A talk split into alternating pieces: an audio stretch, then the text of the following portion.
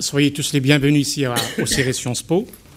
Je m'appelle Bayram Balje, je suis ici chercheur depuis quelques années sur euh, la Turquie et l'ex-URSS.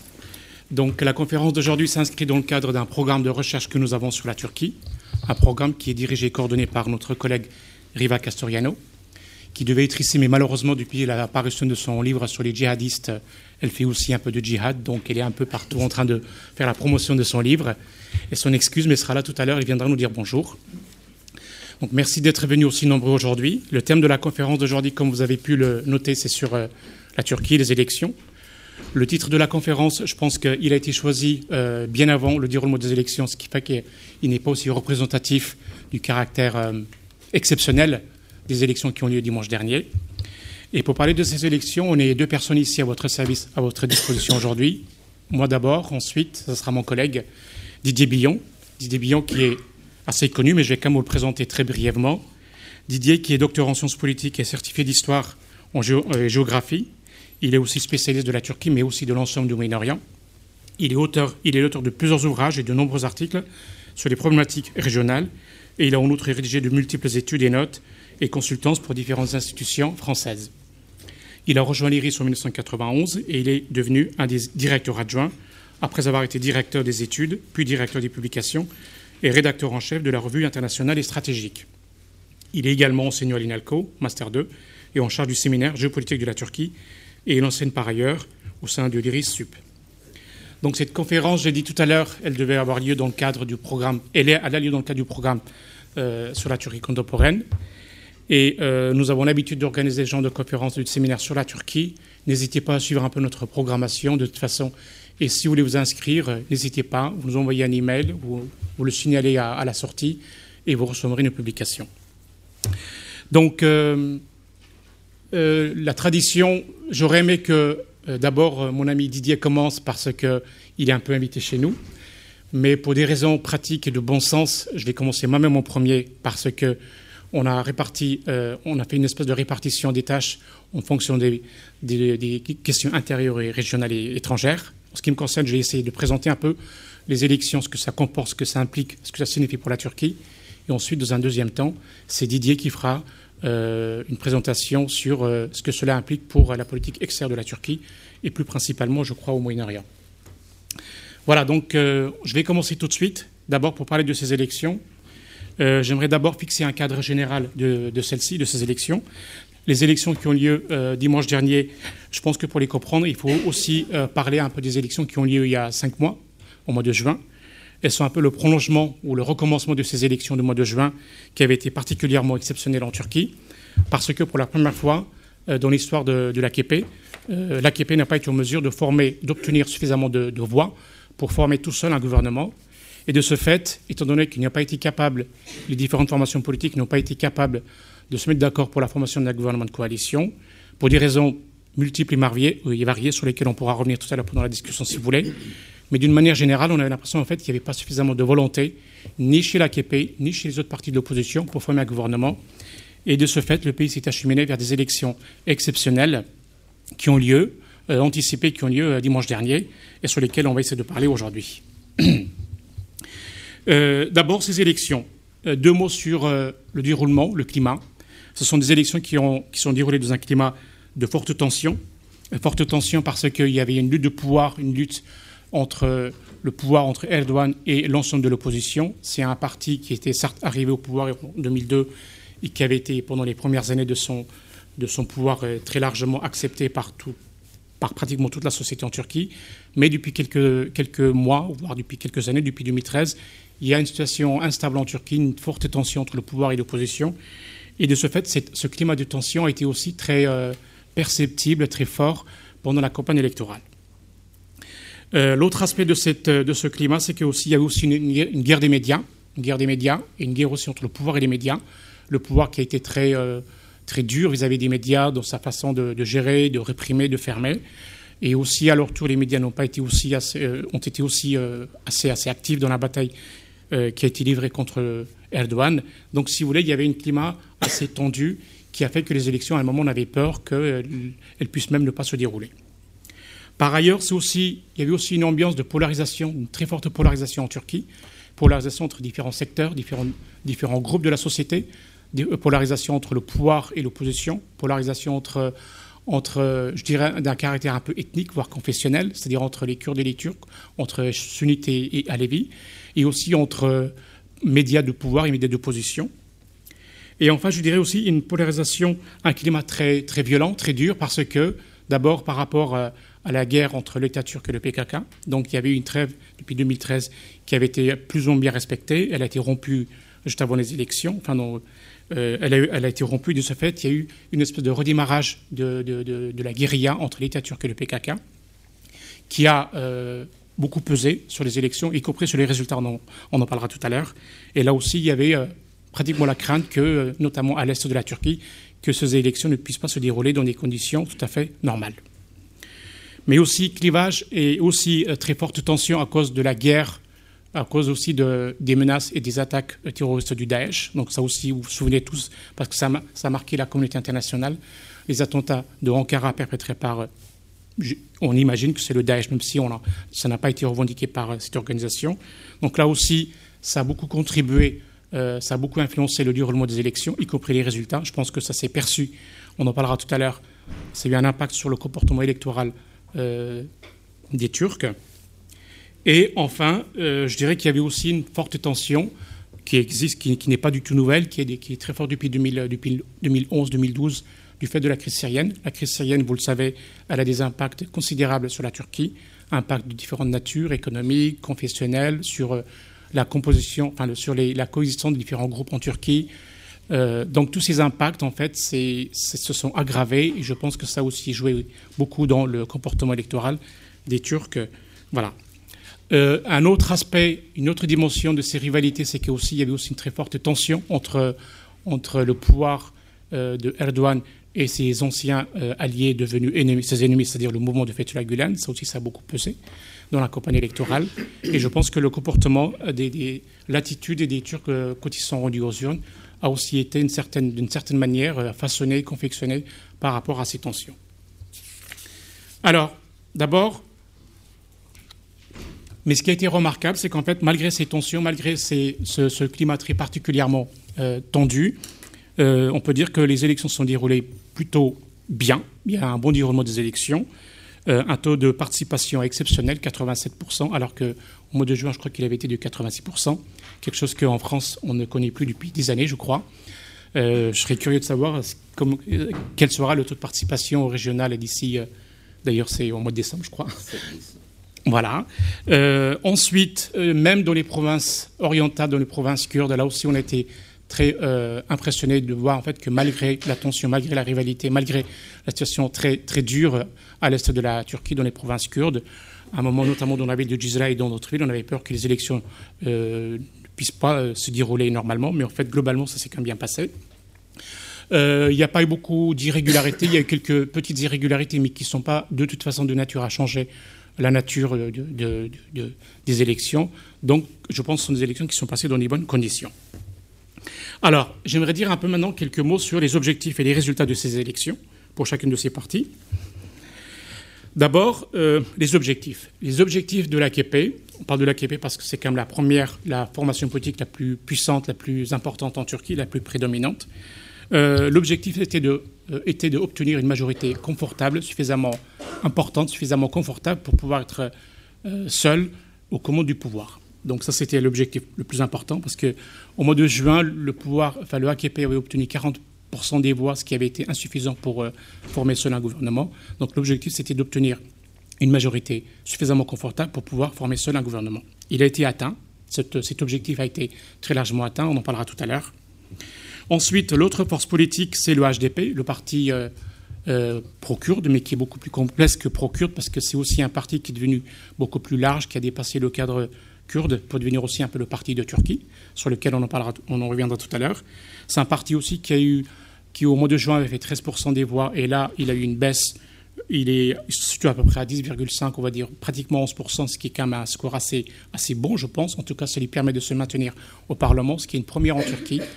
À un moment, la crainte était que, à cause du mois de juin, en fait, que le parti ne se maintienne pas au pouvoir. Et ça aurait été, je pense, personnellement, je pense que ça aurait été quelque chose d'assez mauvais pour le pays. Or, il s'est maintenu et donc ça, c'est plutôt rassurant. Le parti, le principal parti d'opposition, le JHP, euh, là où c'est un parti qui s'est stabilisé, il a fait à peine mieux, un tout petit peu mieux que par rapport au mois de juin. Donc il reste la deuxième force politique du pays. Il obtient de un ou deux, je crois, le nombre de ses députés, mais il n'a pas euh, il n'a pas réussi à obtenir euh, un score exceptionnel qui lui aurait permis d'être beaucoup plus fort sur la scène politique en Turquie. Le parti nationaliste MHP, c'est un parti, ça c'est l'autre enseignement notable de ces élections, c'est qu'il a été complètement laminé, absorbé, siphonné, j'ai envie de dire, par le AKP, parce qu'il euh, a perdu euh, énormément de voix et il avait, je crois qu'il avait 80 députés et il se retrouve avec euh, à peu près la moitié. Donc c'est une perte, c'est une espèce de déconfiture pour le parti nationaliste qui était historiquement en Turquie normalement assez important. Alors j'aimerais faire quelques commentaires sur euh, ces élections. D'abord, la première chose qui a frappé, c'est qu'en fait, contre toute attente, le AKP a obtenu presque 50% des voix. Et je pense qu'il y avait eu des déclarations, j'ai pu les écouter sur, euh, YouTube. Même le Premier ministre Davutoglu, même lui, il a été complètement surpris par ces résultats. Je pense que dans un, discours, il avait dit qu'ils obtiendraient à peu près 44% des voix. Or, ils ont obtenu pratiquement 50%, ce qui est vraiment quelque chose de complètement inattendu. Alors, comment l'expliquer? Je pense que euh, le premier, la première explication est que l'aggravation de la situation de la sécurité en Turquie, l'aggravation, le, fait qu'il y ait eu beaucoup de tensions, beaucoup de violences euh, liées à, la question du Daesh, du PKK, à ces tensions, je pense qu'en fait que le, le, le comportement, l'électorat turc s'est comporté d'une manière un peu rationnelle et pour dire on ne veut pas qu'il y ait une coalition parce qu'une coalition en Turquie, historiquement, on sait que c'est synonyme d'instabilité et d'un gouvernement impossible à diriger le pays. Ça fait rappeler un peu, ça fait penser un peu aux années 90 et je pense que les Turcs, ils, ont, ils n'ont pas voulu cela. Ça, c'est la première raison. Euh, la deuxième, c'est que, et ça, c'est dans les, toutes les analyses qu'on lit, je pense qu'on a tendance à l'oublier, c'est que je pense que euh, ce bon score de l'AKP est aussi grâce à Davutoglu, c'est qu'en fait, euh, une chose qu'on a tendance à oublier, c'est qu'en fait, on attribue, on dit c'est une victoire de Erdogan. Moi, j'ai tendance à dire en fait que c'est aussi une victoire de, de AKP et de Davutoglu, parce que, contrairement à la campagne électorale de, juin, là, le président Erdogan, alors qu'il avait été omniprésent, omnipotent, on le voyait tout le temps dans tous les médias, beaucoup de meetings, dans toutes les télévisions, dans tous les cafés, partout, partout, on le voyait. Je pense que ça a été contre-productif et je pense que visiblement, j'ai l'impression en fait que l'appareil de l'AKP a pu convaincre de la nécessité de ne pas trop euh, s'exposer, de ne pas trop avancer, de ne pas trop s'impliquer dans la campagne. Et je pense que ça a été euh, un facteur déterminant. Cela m'amène à dire que Davutoglu, je pense qu'il a su, alors qu'il avait été considéré comme une espèce de, de marionnette, d'homme de paille de Erdogan, je pense que l'enseignement à tirer, c'est qu'en fait, il a prouvé qu'il était capable de faire de la politique, de faire une bonne campagne, et je pense que la victoire lui sera euh, quelque part, euh, dans une large mesure, euh, profitable, bénéfique dans les mois à venir. Alors, l'autre raison, bien évidemment, j'ai dit tout à l'heure, c'est le, le, climat d'insécurité qui a aussi profité au parti au pouvoir. Traditionnellement, je pense que quand il y a eu les attentats, on avait l'impression en fait que le pouvoir allait être sanctionné par le peuple parce qu'il n'a pas été en mesure d'apporter suffisamment de sécurité. Il n'a, pas pu empêcher, euh, malheureusement, par exemple, le déroulement d'attentats. Donc, du coup, on pensait que ça allait, jouer contre le, pouvoir. Or, on a l'impression en fait que cela a été un peu profitable. Et euh, je dirais que donc euh, le climat, je me répète un peu, le climat de les, violences perpétrées par le Daesh et par le PKK, la lutte, contre le PKK, a en quelque sorte été favorable pour le pouvoir parce que je pense que ça fait peur à la population de Turquie qui, du coup, a voté massivement pour le parti, le premier parti en Turquie pour pouvoir avoir un gouvernement euh, beaucoup plus fort d'une manière, euh, enfin, pour avoir une majorité assez, euh, assez claire et définie.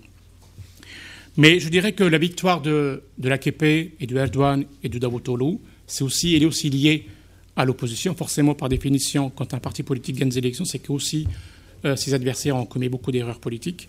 Et là, parmi les erreurs politiques et stratégiques de l'opposition, je pense qu'il faut noter en premier lieu le MHP. Le MHP, donc le parti, de pardon, le parti nationaliste, qui au mois de juin, il a fait un bon score, qui était un bon score, il avait à peu près 79 ou 80 députés.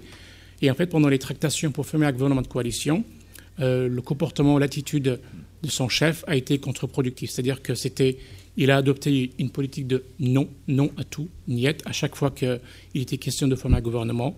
Et je pense que cette politique un peu, qu'on appelle ça, de, négation, de refus de toute collaboration, a été, a été une catastrophe pour le parti. C'est pour ça qu'il a, il a, il a perdu euh, une bonne partie de son électorat. Il, il était à, je crois qu'il est descendu à 11%. En tout cas, il a perdu la moitié de ses députés, 11,9. Donc, c'est tout ça qu'il faut retenir. Et cela m'amène à dire en fait que la stratégie de l'AKP d'essayer de prendre un virage un peu nationaliste et de séduire, de draguer en quelque sorte l'électorat nationaliste de la MHP a marché. Et a marché à l'heure actuelle. Une bonne partie des bases de, de l'électorat du MHP en fait se retrouve chez le AKP. C'est la première. La deuxième erreur de l'opposition, c'est celle du parti procure de l'HDP.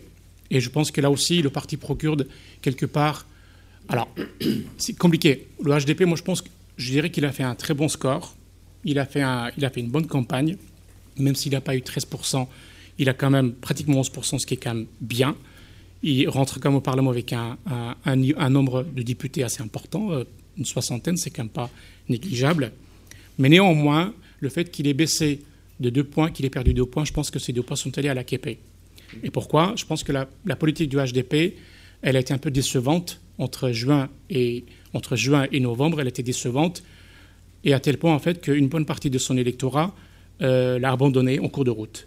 Et d'une manière beaucoup plus détaillée, on sait qu'y compris dans les provinces kurdes, où il reste encore, le parti pro-kurde reste la principale force de ces régions, je crois que c'est dans une vingtaine de, provinces, il est la principale force. Dans 12 de ces provinces, il est la, première, vraiment c'est très largement en tête. Mais néanmoins, dans certaines provinces, alors qu'il avait obtenu pratiquement 80% des voix, au mois de juin, il est descendu à 60, parfois même en dessous. Et pourquoi? Vous allez me dire pourquoi euh, Bon, ça d'abord, c'est-à-dire qu'il a été décevant, y compris chez les Kurdes, une bonne partie de l'électorat kurde euh, l'a un peu snobé, chez les conservateurs et chez les autres. Ça, c'est la première mais aussi chez les Turcs. Il y a les Turcs blancs, ce qu'on appelle les Turcs blancs, conservateurs, enfin modernistes, séculiers, qui sont à l'Ouest, qui ont toujours voté, qui ont voté pour l'HDP parce que c'est un combat pour la démocratie, pour le pluralisme en Turquie. Eux aussi, dans une certaine mesure, en fait, ils l'ont un peu abandonné. Et vous allez me dire pourquoi. Je pense que, euh, et là, ça nous emmène à parler un peu du PKK. Je pense que le PKK, qui est forcément par la force des choses, qui, qui a une certaine proximité dans les idées entre le HDP et le PKK, je pense que le HDP, pendant cette campagne, n'a pas su clarifier, n'a pas su, en quelque sorte, gérer qui est une situation pas du tout confortable, pas du tout facile pour lui. Il n'a pas su gérer cette relation difficile entre, à la fois, je dirais, entre, entre le Parlement turc et la guérilla kurde euh, à Kandil, comme on dit. Et je pense que cela lui a coûté la perte de, quelques, enfin, de pas mal de, voix. Et ces voix-là sont allées directement à, la KP. Je parlais aussi du PKK tout à l'heure parce que c'est aussi un acteur fondamentalement important en Turquie. C'est un acteur politique, même si, euh, si c'est un moment de guérilla. Et enfin, je dirais que, euh, je dirais que pour ce qui est de, la question kurde, euh, on ne peut pas comprendre la question kurde sans parler du PKK. Le PKK, comme je viens de le dire, en fait, c'est que bien que ce soit un moment de guérilla, bien qu'il soit, ces cadres soient dans les montagnes de Kandil, le PKK est un acteur politique fondamentalement important en Turquie parce qu'il a un pouvoir d'influence sur le mouvement national kurde, ça c'est la première, mais aussi en fonction de sa stratégie, en fonction du fait qu'il soit en paix ou en pourparler ou en conflit avec l'État turc, cela aussi a un impact sur le comportement électoral et des Turcs et aussi sur la, stratégie politique euh, euh, des, autres partis politiques. Et euh, je pense que, alors, je ne sais pas dans, dans, le cerveau, dans la tête des responsables du PKK, mais j'ai la vague impression, c'est qu'en fait, que dans les semaines et les mois à venir, ils vont probablement s'interroger sur la stratégie qu'ils ont adoptée, qui, à mon avis, a été mauvaise, a été mauvaise et même dommageable, je dirais même pour, le, pour la question kurde, parce que cette politique de, de je dirais, de, de, violence a été contre-productive, elle a été nuisible au mouvement national kurde. Et d'une manière beaucoup plus précise, par exemple, à un moment dans, dans certaines villes, notamment à Gizra, et à Gizra dans, dans, la ville de Gizra, en fait, le fait qu'il y ait eu beaucoup de violence et que, que le, PKK ait augmenté le, le niveau de, de violence, en fait. À un moment, on avait l'impression, en fait, qu'il voulait faire de Gisèle une espèce de Kobané, hein, en quelque sorte. Et en fait, c'était contre-productif, ça n'a pas marché. Et ça n'a pas marché, et du coup, ça fait perdre des voix au PKK. Je suis en contact régulier. Ce qui est remarquable avec Facebook, c'est qu'en fait, on peut correspondre avec les gens du monde entier. Et les, témoignages que j'ai qui viennent de là-bas, de ses collègues et amis qui habitent, y compris dans les provinces euh, kurdes, c'est qu'en fait, ils pensent, ils pensent que le PKK est allé trop fort, trop loin, et que ça a été un peu contre-productif. Et je pense que dans les semaines à venir, cela aura un impact sur euh, la stratégie qu'il va adopter vis-à-vis du nouveau gouvernement qui va se former. Alors, j'aimerais dire maintenant, euh, j'aimerais parler un peu sur euh, les perspectives après ces élections. Euh, comment va être la Turquie, la nouvelle Turquie, ou la Turquie qui va venir. Enfin, je ne vais pas dire nouvelle Turquie, parce que nouvelle Turquie, c'est un peu le discours qui est souvent très employé par, par Erdogan, mais je dirais la Turquie de post-1er novembre. Comment va être là, cette Turquie-là? Alors la première question, c'est que on a souvent parlé de la politique, de le, projet de Erdogan de changer du régime, en tout cas d'adopter en Turquie, d'introduire un régime présidentiel fort. La question n'est pas nouvelle, le débat est, ancien, il n'a jamais caché ses intentions, il a toujours été très clair, Erdogan. Il a toujours dit en fait qu'il voulait apporter un système présidentiel en Turquie et non pas, alors qu'en Turquie, traditionnellement, c'est plutôt un système parlementaire. Mais ce qui est assez, assez curieux, c'est qu'en fait, moi je trouve, et je suis allé plusieurs fois en Turquie, à chaque fois j'ai l'impression que tout le monde parle de présidentiel, d'un système présidentiel fort, mais le contenu n'a pas été suffisamment élaboré, développé. Il n'y a pas eu beaucoup de recherches sur quel genre, parce qu'il y a quand même plusieurs types de systèmes présidentiels, à la française ou, à l'américaine ou autre encore. Et je pense que le débat n'a pas été suffisamment riche par rapport à cette question-là. Alors, mais néanmoins, la question qu'on se pose, c'est est-ce que grâce à cette belle victoire, le AKP pratiquement 50% des voix, est-ce qu'il va être en mesure de changer euh, le, système, enfin, le système politique en Turquie? En d'autres termes, est-ce qu'il va être en mesure de changer la constitution pour faire de la Turquie un régime beaucoup plus présidentiel que parlementaire Je dirais que ce qui est la magie de ces élections, ce qui est remarquable, euh, c'est de voir à quel point le comportement des Turcs, euh, de l'électorat turc, a été très rationnel. Très rationnel parce qu'en fait, ils ont envoyé un message très fort pour dire on ne veut pas d'un gouvernement de coalition, mais on ne veut pas non plus d'un gouvernement AKP suffisamment fort pour changer la Constitution très facilement. En Turquie, pour changer la Constitution, il y a deux moyens. D'abord, d'une manière unilatérale, cela nécessite que le parti, la première force politique du pays, ait 367 députés sur 550. Or là, c'est impossible. C'est-à-dire que si une formation politique peut obtenir 367 députés, elle peut d'une manière unilatérale changer au sein du Parlement, décider, voter pour qu'il y ait un système présidentiel euh, fort. Ah, or, cette option n'est pas possible parce que, malgré sa belle victoire, le AKP ne dispose que de 316 ou 317. Euh, train de, donc voilà, donc c'est impossible. 316. Donc ça, c'est, euh, je pense que ça, ça ne marchera pas, c'est pas possible. La deuxième option, c'est de changer la constitution selon euh, par référendum. C'est-à-dire qu'en fait, si et pour ça aussi, cela nécessite que s'il y a le soutien de 330 députés, 330 députés, avec ça, on peut organiser un référendum pour demander au peuple de Turquie qu'il y ait une nouvelle constitution où euh, le, système présidentiel serait euh, en vigueur, serait entré en vigueur. Alors là aussi, ça ne marche pas parce qu'ils sont à 316. Or, pour aller à 330, il leur reste encore. Et je dirais, vous allez me dire, mais ils peuvent très bien marchander, discuter, acheter euh, certains députés. Ça arrive en Turquie. Des fois, vous avez le parti, le parti du gouvernement le plus fort qui peut passer des tractations avec un député pour qu'il change de parti. Mais mais je pense que ça va être difficile. Ça va être difficile parce que le AKP, il pourrait prendre des voix au MHP, mais ils l'auront déjà tellement tout siphonné qu'il reste plus grand-chose. Donc ça, me paraît un peu difficile. Euh, les autres partis, les autres formations politiques, c'est que le CHP, donc le parti kémaliste républicain, euh, et le parti procure des HDP, leur principal moteur de campagne a été on ne veut pas d'un système présidentiel. Donc je les vois vraiment très mal accepter qui a ces tractations avec le AKP.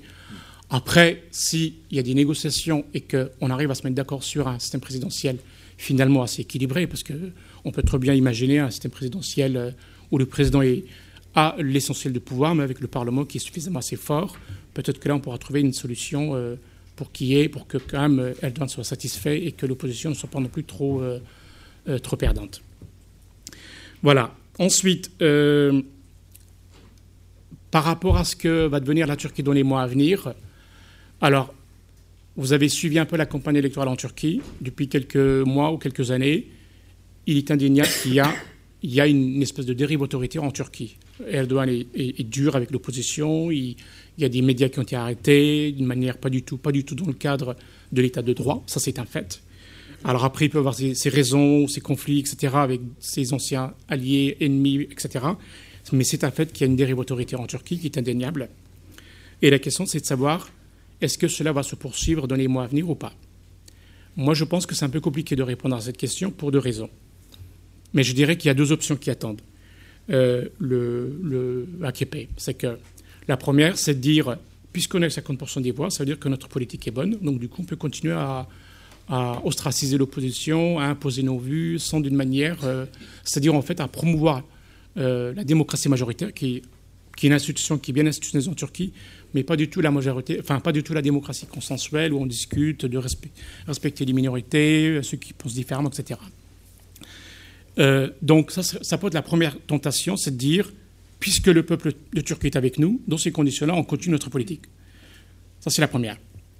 La deuxième, c'est de dire, eh bien, puisque on est suffisamment fort, puisqu'on a 50% des voix, et qu'en fait, on n'est plus aussi menacé qu'autrefois, parce qu'il y avait aussi une espèce de menace personnelle. Je pense que Erdogan et c'est ce que j'ai tendance à expliquer dans tous mes, tous mes papiers, c'est que, et pas du tout pour le pardonner ou justifier ou excuser son, sa dérive autoritaire, c'est que je pense que c'est aussi une dérive autoritaire qui est devenue aussi, il faut la mettre dans le contexte de l'aggravation de la situation dans l'ensemble du Moyen-Orient. La crise syrienne a beaucoup d'impact. Alors, vous allez me dire que je suis un peu. Euh, il y a une espèce de déformation professionnelle parce que j'ai pas mal travaillé sur la question syrienne, sur l'implication de la Turquie en Syrie. Et je pense qu'une une bonne partie de la dérive autoritaire de Erdogan vient de cette conflit, de cette, question de, la, crise syrienne. Donc, pour euh, dire les choses autrement, je pense que peut-être que le fait de se sentir beaucoup plus fort, moins menacé, peut-être que ça va inciter le AKP à s'ouvrir davantage euh, dans les semaines ou dans les mois à venir. Mais pour l'instant, je pense que c'est encore trop tôt parce que les élections ont lieu il n'y a même pas une semaine. Il faut attendre un peu les semaines à venir. Et d'ici là, on saura beaucoup plus, on saura mieux un peu ce qui se passe. Alors, mais néanmoins, dans tous les cas, quelle que soit la nature du pouvoir qui va se mettre en place, je pense qu'il y a quand même des défis. Euh, il y a quand même les tâches qui attendent le pouvoir sont vraiment très euh, sont colossales, sont colossales parce qu'en fait il y a des il y a des, il y a des objectifs à réaliser qui me paraissent vraiment très compliqués. Euh, je n'en donnerai que trois ou quatre. Premièrement, c'est qu'en fait euh, j'ai dit tout à l'heure le fait que la Turquie est polarisée depuis 2013, une très forte polarisation, donc ça va être un peu compliqué pour le pouvoir de rassembler. S'il veut régner facilement, je pense qu'il a intérêt à rassembler. Et là, euh, j'ai pas trop suivi le discours de Erdogan, mais le discours de Davutoglu après les élections, euh, c'était plutôt rassurant parce qu'il parlait de, semer des graines d'amour euh, dans la plaine de, de Konya. Donc, s'ils mettent ça en pratique, c'est plutôt rassurant, mais je ne sais pas euh, je sais pas s'ils vont entamer ce discours d'apaisement et du dialogue avec l'opposition. Donc, euh, il faudrait un peu voir. Ensuite, des difficultés économiques. Je ne suis pas économiste, je ne comprends rien à l'économie. Mais j'ai la vague impression, c'est qu'en fait, la Turquie, même si elle a une économie sur l'AKP, elle avait une, économie très forte, très puissante, euh, une classe moyenne importante qui n'a jamais eu lieu, qui n'y avait jamais auparavant en Turquie. On a le sentiment que l'économie turque donne quelques signes d'essoufflement. Et là, ça peut être inquiétant pour le pouvoir. Euh, ensuite, la question kurde, ça, ça va être le principal défi du gouvernement qui va arriver, principal, parce qu'en fait, et le, grand malheur de la question kurde en Turquie, c'est qu'en fait, à cause de ces tensions en Turquie ces dernières semaines, ces derniers mois, c'est qu'en fait, le dialogue a été rompu entre le AKP et, les principaux protagonistes, les principaux acteurs de la question kurde, donc le PKK et le HDP, alors qu'on oublie à l'heure actuelle, il y a des affrontements entre la Turquie et le PKK, mais on oublie en fait que le PKK a quand même été une force, a quand même été une formation politique qui a entamé des négociations, des discussions, y compris avec l'organisation qu'aujourd'hui ils considèrent comme terroriste, alors qu'il y a quelques années ils étaient en négociation, des négociations secrètes qui ont démarré à Oslo en 2009, et là aussi il y avait des négociations ouvertement, d'une manière tout à fait officielle. Donc là, le grand malheur pour la Turquie, c'est qu'en fait, ce dialogue a été rompu. Et pas seulement avec le PKK, mais aussi avec le parti pro-kurde, HDP. C'est qu'en fait, et je trouve que c'est un peu euh, dommage, c'est qu'en fait, il y avait une espèce de, une excessive, je dirais, personnalisation du conflit entre Demirtas, donc le chef du HDP, et Erdogan, alors que c'est devenu cette querelle personnelle entre les deux. Je pense qu'elle a été très nuisible euh, au dialogue entre, Kurdes et, Turcs. Ça, c'est vraiment dommage. Il faudra trouver le moyen de, réparer, cela. Alors l'atout que pourrait avoir la, Turquie, la carte qu'il pourrait sortir, c'est un homme qu'on a encore un peu oublié ces dernières semaines, c'est Öcalan. C'est le chef, le fondateur et le chef historique du PKK. Jusque-là, on n'a pas trop entendu, isolé. Et je pense que ça pourrait être une option, mais est-ce que ça va marcher? Je, n'en sais rien, mais toujours est-il que Öcalan est toujours un acteur euh, respecté, euh, légitime pour le mouvement national kurde. Donc peut-être que ça peut être un moyen. Ou alors pour la Turquie, essayer de trouver d'autres acteurs, d'autres acteurs kurdes. Mais je ne vois pas comment, parce que le HDP est légitime, le PKK est légitime, euh, la population kurde de, Turquie respecte ces deux formations. Donc je pense que pour l'AKP, il faudrait probablement qu'il soit il sera probablement amené à mettre un peu de. à, faire des concessions sur cette question-là. Autrement, ça va être compliqué. Et enfin, l'autre défi majeur, euh, et ça me permettra de faire la transition avec euh, mon ami Didier, c'est qu'en fait, la crise syrienne. Donc la crise syrienne, et d'une manière générale, l'ensemble de la politique extérieure de la Turquie va être un peu probablement recalibrée, réorganisée, parce que euh, elle est un peu en panne. Je ne vais pas trop dire là-dessus, mais je pense qu'elle est en difficulté, la politique extérieure de la Turquie, particulièrement au Moyen-Orient. Et ça fait partie des défis qui attendent le prochain gouvernement. Et tout cela va être expliqué par Didier. Je te passe la parole, Didier. Merci beaucoup. Merci, Bayram. Alors, il faut mettre le micro. Merci beaucoup. Je, suis fondamentalement d'accord avec euh, ton analyse sur le premier bilan qu'on peut tirer de ces élections, du contexte, etc. Je ferai une toute petite nuance, je me permets d'empiéter sur la, politique intérieure, parce que tu dis qu'il n'y a pas eu de fraude, c'est tout à fait avéré. Je pense qu'il y a dû en avoir à quelques endroits, mais que cela ne modifie pas le, résultat ou l'analyse qu'on peut faire du résultat. Toutefois, on ne peut pas non plus considérer euh, que ces élections se soient tenues dans des conditions euh, normales. Je rappelle quand même pour mémoire que suite à l'attentat d'Ankara du 10 octobre, le HDP a décidé pour sa part de ne plus faire de meeting public pour des raisons de sécurité, pour protéger ses propres militants, ce qui est parfaitement compréhensible. Donc première chose, donc la campagne n'a pas été égale. Les temps de parole dans les grands médias ont été parfaitement injustes, euh, en faveur bien évidemment de l'AKP. Et puis, dernière chose, mais ça tu l'as, souligné à juste titre, c'est que les médias d'opposition en Turquie aujourd'hui sont quand même dans une situation assez compliquée qu'elles subissent des pressions soit politiques, soit judiciaires, les deux étant d'ailleurs en l'occurrence tout à fait liés. Je rappelle aussi qu'à la mi-septembre, euh, un journal, Hurriyet, qui n'est pas un petit quotidien quand même, a été attaqué par des bandes de nervis avec des barres de fer, des, cocktails Molotov, etc. Donc on, a, on avait quand même bien sûr euh, un climat euh, qui n'est pas favorable au libre débat ou en tout cas un débat serein. Mais bon, après, on pourra rebondir sur l'analyse de la politique intérieure. Alors, pour ce qui concerne la, politique extérieure, euh, évidemment, la situation qui s'étend des dernières élections législatives, des avant-dernières élections législatives, celle du 7 juin et celle du 1er novembre, euh, on peut en constater une sorte d'accélération. Cela ne modifie pas fondamentalement la politique régionale ou extérieure de la Turquie, évidemment, et en même temps, euh, il y a une sorte d'accélération, une sorte de fuite en avant même, parce que la Turquie se trouve, ça ne vous a pas échappé, au sein d'une zone de turbulence, de chaos même, et qu'elle ne peut pas contrôler les évolutions des États qui l'environnent, qui l'entourent, et en même temps, elle est un acteur de la crise. Euh, ainsi, euh, Bayram évoquait qu'une partie de ces dérives autoritaires du président Erdogan provenait en partie de la crise syrienne, je suis tout à fait d'accord, et en même temps que les erreurs d'appréciation que Erdogan a pu commettre sur la Syrie, mais je vais y revenir, sont un facteur d'accélération de la crise syrienne. Donc il y a évidemment, comme toujours en politique extérieure, une dialectique entre les aspects intérieurs et les aspects extérieurs. Et bien sûr, la Turquie est dans un environnement où j'explique toujours qu'il est plus compliqué de déployer une politique euh, régionale et extérieure euh, sereine, fluide, quand on a pour voisins l'Irak, l'Iran et la Syrie, plus quelques autres, que quand on a comme voisins la Belgique, la Suisse, l'Italie ou l'Espagne. Donc il faut comprendre que de toute façon, en dépit des erreurs qui ont pu être commettre, on, va en discuter par les autorités politiques turques, il y a une difficulté objective à déployer une politique extérieure à peu près normalisée. Ce qui est important, euh, euh, c'est que l'enchaînement d'un certain nombre d'éléments, j'y reviens dans quelques minutes, et les choix tactiques ou stratégiques qui ont été faits par le pouvoir turc infléchissent la donne régionale et malheureusement induisent une situation qu'aujourd'hui, plus personne ne semble véritablement pouvoir contrôler, et je pense principalement à la situation euh, en Syrie, bien évidemment. Et de ce point de vue, de ce point de vue, je considère qu'il faut clairement dire que euh, M. Erdogan a une responsabilité singulière, parce que M. Erdogan est chef de l'État, qu'il assume d'ailleurs toutes ses responsabilités. Ça, on ne peut pas lui reprocher. Il ne se défile pas devant ses responsabilités, en même temps qu'il a fait un certain nombre d'erreurs, d'appréciation, en tout cas de mon point de vue, qui ont aggravé la situation. Comprenons que pour la période des 4-5 derniers mois, euh, pour ne pas remonter plus loin, il va y avoir conjugaison de deux facteurs.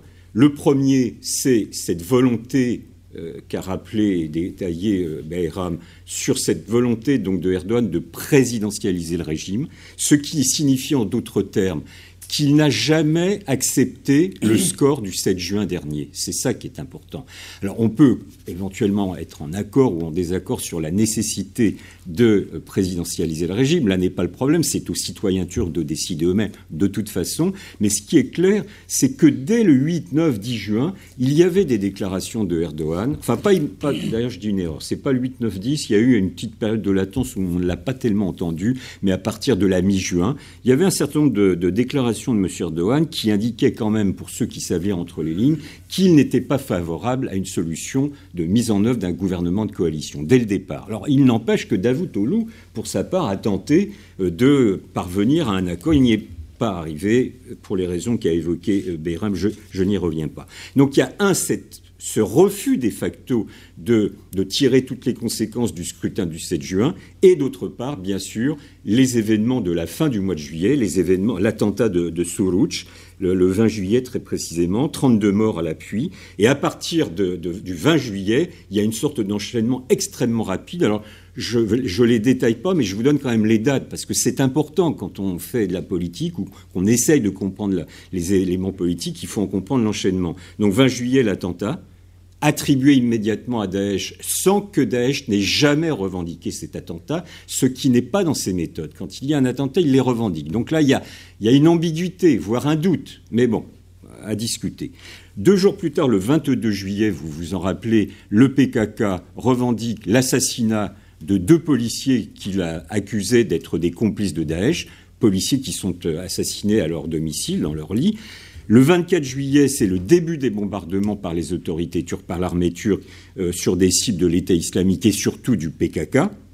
Et c'est aussi l'annonce de l'autorisation d'utilisation des bases militaires du sud-est de la Turquie pour la coalition menée par les États-Unis contre Daesh. Le 25 juillet, le PKK fait une déclaration en expliquant, je cite, les conditions de cessez-le-feu sont rompues. Le 28, l'État turc fait de même. Les conditions de négociation sont rompues, les conditions de cessez-le-feu. Donc entre le 20 juillet et le 28 juillet, il y a une sorte d'accélération des décisions, décisions qui vont avoir des conséquences extrêmement graves et qui permettent en partie de comprendre l'ampleur de la victoire de Erdogan, enfin du parti de Erdogan, la semaine, enfin dimanche dernier. depuis la, fin du mois de juillet le thème de la lutte contre le terrorisme ou les terrorismes fait florès en Turquie. Alors ce n'est pas nouveau. Et je comprends d'ailleurs que quand on, est un État comme la Turquie dans cette zone de turbulence, la question terroriste soit un défi permanent et une préoccupation des dirigeants. Et ça laisse sur d'autres terrains, dans d'autres pays, en France par exemple, et, dans bien d'autres pays à travers le monde et, notamment dans la région. Sauf que ce thème de la lutte contre le terrorisme euh, qui a été assumée par les autorités turques, et je pense que c'est parfaitement légitime, elle a été aussi assumée par les alliés de la Turquie. C'est-à-dire que euh, à la fois l'Union européenne, mais surtout euh, les États-Unis, l'OTAN, etc., ont soutenu les décisions militaires de la Turquie en appelant dans certaines déclarations à faire preuve d'un peu plus de discernement ou de retenue, mais le soutien était apporté. Je me souviens par exemple que le 11 septembre, euh, il y a une réunion des chefs d'état-major du comité militaire de l'OTAN qui a fait une déclaration qu'on peut lire et qui est un soutien appuyé, net, sans ambiguïté aux opérations militaires initiées par la Turquie. Sauf que, bon, très bien, ça c'est un, facteur, une donnée, mais je le souligne parce qu'on pense souvent que les alliances traditionnelles de la, de la Turquie sont un peu remises en question, en question. Je ne le pense pas. Je pense que ces, ces alliances restent solides, même si parfois il peut y avoir des divergences avec les États-Unis ou avec l'OTAN. Mais là aussi, j'y reviendrai dans quelques minutes. En tout cas, dénoncer euh, de façon récurrente, de façon quotidienne, la nécessité de lutter contre le terrorisme est éventuellement légitime, je peux parfaitement le comprendre. En même temps, très clairement, mettre dans le même sac euh, l'État islamique et le PKK ne me paraît pas opératoire. Je pense qu'ici, un certain nombre d'entre vous me connaissent un peu, que savent que je n'ai pas une sympathie particulière et avérée pour le PKK. Il n'empêche le PKK n'est pas égal à l'État islamique, ni par son histoire, ni par ses dynamiques politiques, ni par ses modalités opératoires, ni par ses objectifs. Alors, il faut toujours se méfier, en Turquie comme en France, comme partout ailleurs dans le monde, sous le vocable de lutte contre le terrorisme, il faut voir très précisément ce qu'on entend par là et quels sont les objectifs. Parce que les terrorismes, moi je parle des terrorismes, ne sont pas toujours égaux les uns aux autres. Deuxième aspect, c'est que lorsqu'on organise, on initie, on décide euh, des opérations militaires pour lutter contre des organisations terroristes. Encore une fois, ce n'est pas du tout illégitime. Encore faut-il établir des objectifs politiques. Je suis de ceux qui considèrent que toute action militaire doit être soumise à des axes, des décisions, des projets, des objectifs euh, politiques. Et de ce point de vue, on peut toujours me dire que l'objectif, c'est d'éradiquer l'État islamique et d'éradiquer le PKK, mais ça ne fait pas un objectif en tant que tel. Donc là aussi, il y a une ambiguïté. Mais de la même façon, qu'il y a une ambiguïté dans les objectifs de la coalition militaire euh, initiée, dirigée, organisée par les États-Unis. Parce que au bout de plus d'un an de bombardement aérien, eh bien, le résultat, c'est que Daesh n'a pas été éradiqué. Donc, euh, si je me permets d'être critique vis-à-vis de la Turquie, ma critique se porte aussi contre la coalition menée par les, États-Unis, dont d'ailleurs la France fait partie. Troisième question qui se pose sur ces opérations militaires, est-il euh, opportun, est-il habile de lancer une offensive militaire dès la fin du mois de juillet, une offensive conjointe contre deux entités, l'État islamique et le PKK, qui sont particulièrement aguerries, organisées et assez puissantes. Je ne pense pas que tactiquement ce soit de la meilleure des méthodes. Donc, en tout cas, décision a été prise. Et ce qui est très important, c'est qu'à partir de ce moment-là, M. Erdogan va jouer la stratégie de l'attention pour tenter de capter, euh, ça a été expliqué parfaitement précédemment, une partie de l'électorat nationaliste en se présentant comme le seul capable de défendre la Turquie, de défendre la mère patrie contre les agressions terroristes. Et cette stratégie a fonctionné. On peut reconnaître à M. Erdogan d'avoir pour le coup un, véritable sens et flair politique, parce que euh, mission accomplie du point de vue de ses intérêts et de ses objectifs. En tout cas, pour revenir euh, à la question de l'ouverture des bases militaires euh, aux avions de la coalition menée par les États-Unis, vous le savez, je le souligne, parce qu'il y avait des négociations qui duraient depuis plus d'un an. Et la Turquie se refusait à laisser partir de ses bases militaires, dont la principale est Incirlik au sud-est, euh, des opérations militaires, c'est-à-dire des bombardements dirigés contre l'État islamique. Ça, il y a un accord qui a été enfin passé le 29 juillet, donc euh, quelques jours après l'attentat de Sorouch. Et de nombreux observateurs, de nombreux commentateurs ont alors poussé une sorte de ouf de, de soulagement en disant qu'enfin la Turquie allait prendre toute sa place dans la coalition anti-Daesh.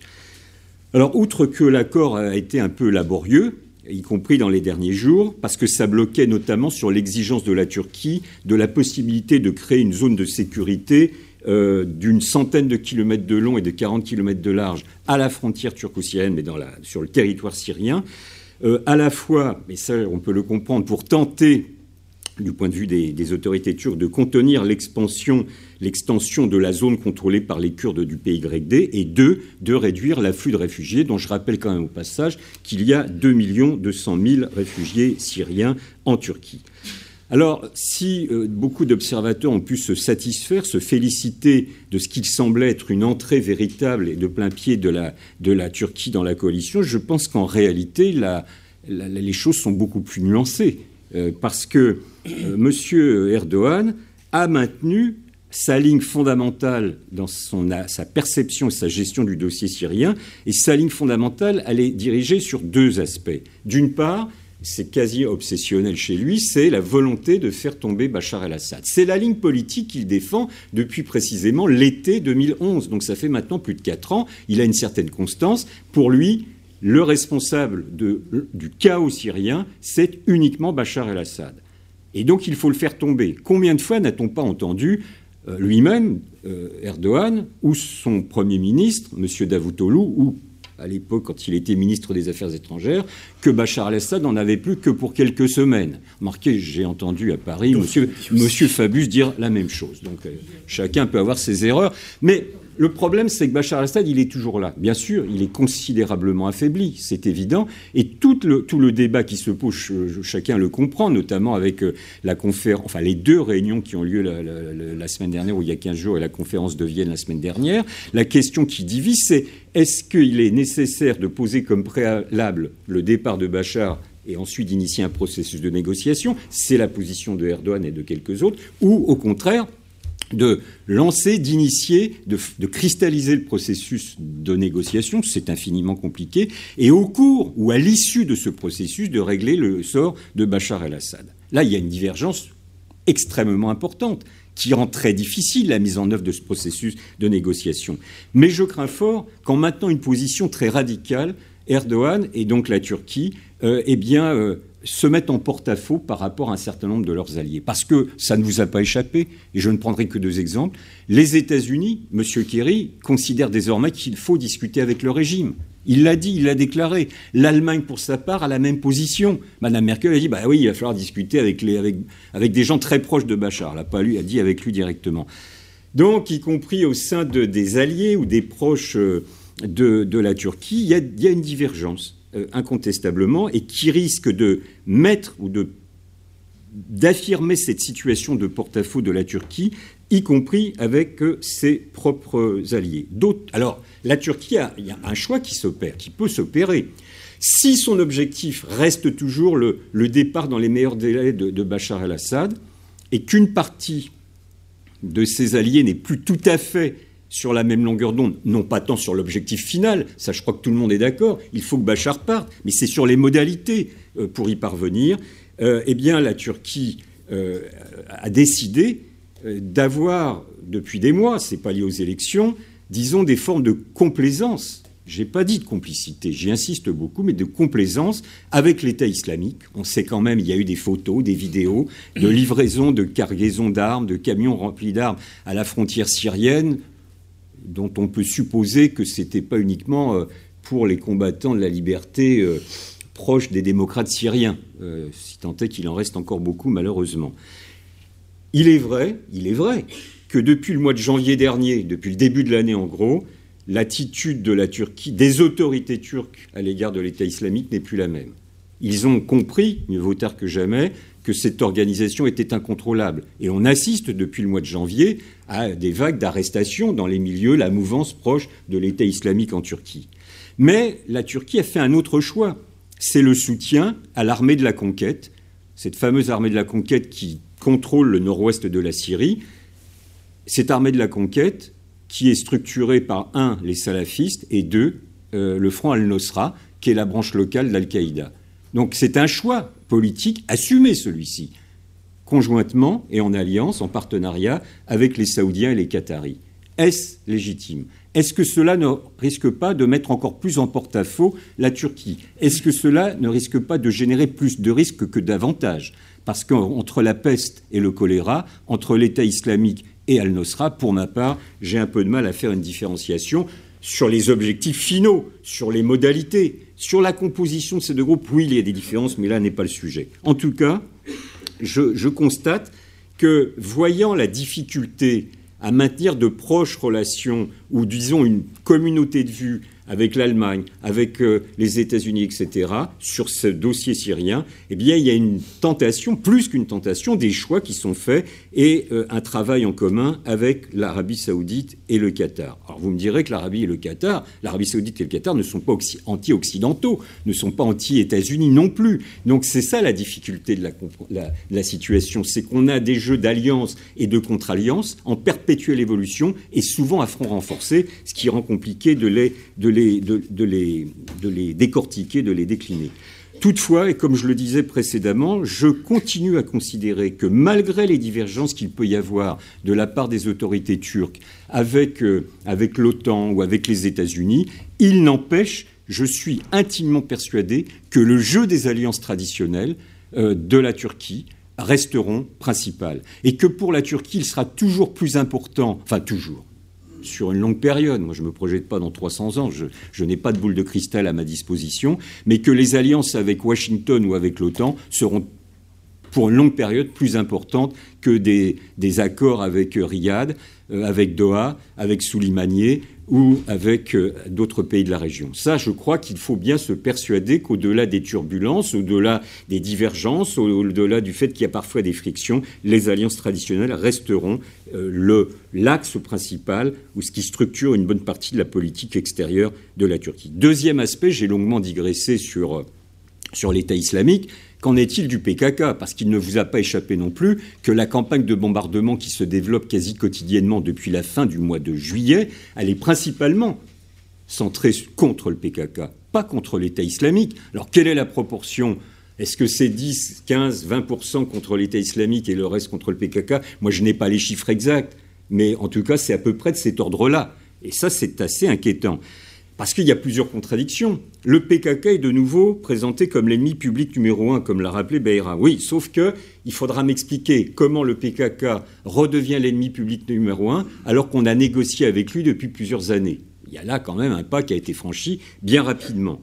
Deuxièmement, c'est cette lutte euh, centrale, frontale contre le PKK et contre son extension syrienne, le Parti de l'Union démocratique, arrive un moment où, dans le même, temps, eh les États-Unis soutiennent activement, les États-Unis et quelques autres, soutiennent activement le PYD. Donc là aussi, c'est un point de divergence. C'est-à-dire que ce que la Turquie considère comme son ennemi principal est par ailleurs soutenu par les États-Unis, qui fait pourtant partie de la même coalition. Donc c'est un peu compliqué, c'est du billard à quatre bandes, au moins à quatre bandes. Enfin, euh, enfin euh, je crois qu'il y a aussi, alors là c'est le retour sur politique extérieure, politique intérieure, c'est que c'est infiniment compliqué pour les autorités turques, mais il faut bien comprendre que la dégradation de la crise syrienne, outre qu'elle a favorisé l'autoritarisme, ça je, je suis d'accord, mais qu'elle a été cette crise syrienne instrumentalisée par tout le monde par les, organes de, sécurité turcs pour régler un certain nombre de comptes par ces organismes sécuritaires, mais aussi par le mouvement kurde. C'est-à-dire que le mouvement kurde armé autour du PKK eh bien, se nourrit symboliquement de la situation en Syrie.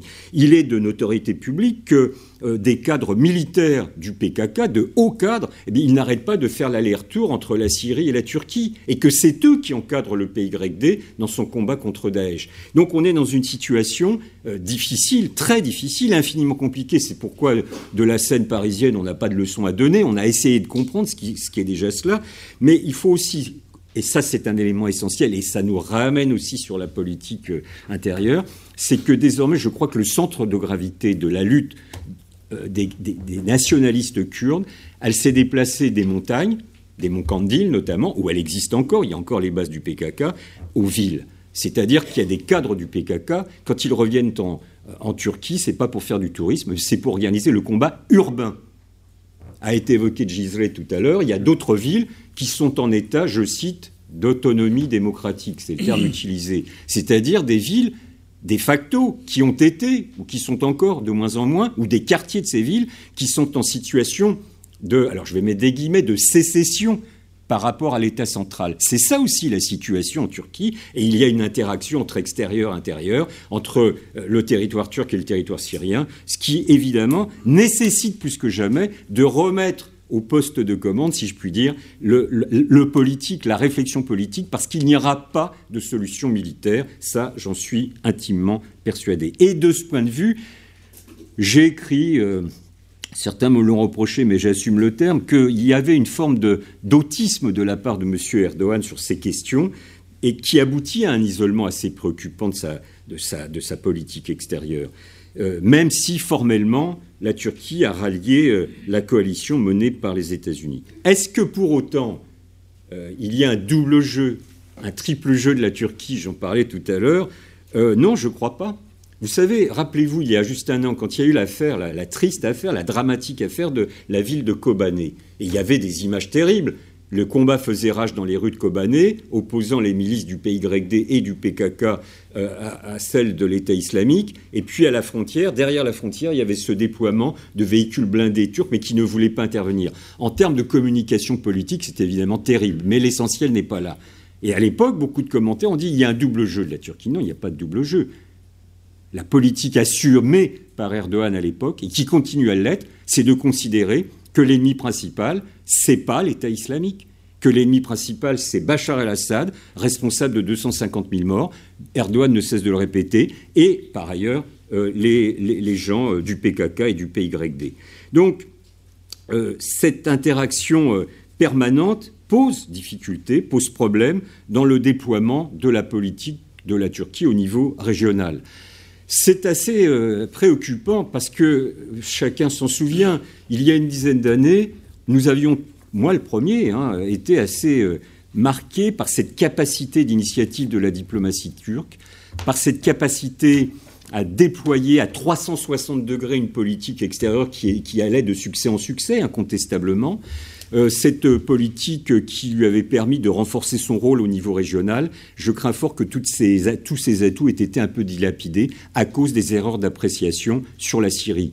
Mais quand on est la Turquie et quand on se prétend avoir un rôle déterminant sur la région, voire même qu'on veut assumer un rôle de leadership, et qu'on n'est pas capable dans le même temps d'apprécier avec précision les dynamiques politiques qui existent en Syrie, bah, on se coupe euh, l'herbe sous les pieds. Si on n'est pas capable d'apprécier les dynamiques du pays voisin, on n'est pas capable non plus d'avoir un rôle de leadership dans la région. Et là, il y a une difficulté réelle à cause, je crois, des erreurs commises par M. Erdogan. Alors, je vous avouerai que pour ma part, je, suis très critique euh, quant à la politique extérieure que mène mon pays, la France, sur ce dossier syrien depuis fort longtemps. La grande différence, évidemment, c'est que la France peut faire beaucoup d'erreurs. Nous avons un tout petit avantage sur la Turquie, c'est qu'on est à 4000 kilomètres de Damas, et que la Turquie, elle, elle est un pays de la ligne de front, et que les erreurs se payent au prix fort. 900 km, un peu plus de 900 km de frontière entre les deux pays, donc évidemment les conséquences se payent cash immédiatement, et malheureusement ont des incidences sur l'instabilité à l'intérieur de la Turquie. Alors ceci étant posé, au-delà de la crise syrienne, mais elle me paraît véritablement centrale, euh, la Turquie, néanmoins, et tant mieux d'ailleurs, est capable d'un véritable pragmatisme dans ses relations avec d'autres pays de la région. Je pense évidemment à la Russie et à l'Iran.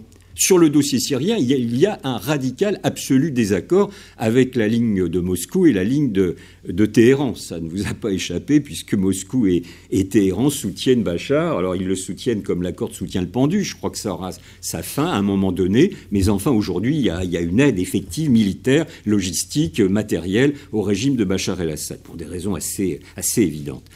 Il n'empêche que là, pour le coup, c'est la réelle politique qui prévaut, puisque puisque les relations entre la Turquie, la Russie et la Russie, la Turquie et l'Iran sont assez fluides, sont assez, euh, sont assez euh, euh, comment dirais-je, cordiales. Alors pour une raison assez simple, pour les deux pays d'ailleurs, c'est la question des hydrocarbures, c'est évident, et des relations économiques. La, Turquie a une économie bon, qui connaît quelques difficultés, certes, mais enfin, c'est une grande économie, c'est une grande puissance économique qui s'affirme. Elle a besoin d'hydrocarbures. Un des problèmes de la Turquie, c'est qu'elle n'en a pas ou tellement peu sur son propre sol qu'il est bien obligé, qu'ils sont bien obligés de recourir à des, à des, à des, bah, des business, à des échanges avec, euh, avec les fournisseurs essentiels que sont la Russie et euh, l'Iran. Alors, vous l'avez vu, il y, a, il, y a, presque trois semaines maintenant, il y a eu des bisbilles entre Moscou et, Ankara parce que il y a des avions russes euh, qui ont dépassé l'espace aérien, enfin qui, ont pénétré l'espace aérien turc. Bon, l'ambassadeur de Russie a été convoqué à deux reprises, mais tout ça euh, n'est pas très important. L'essentiel, c'est que les relations se maintiennent, et tant mieux, c'est plutôt une bonne chose.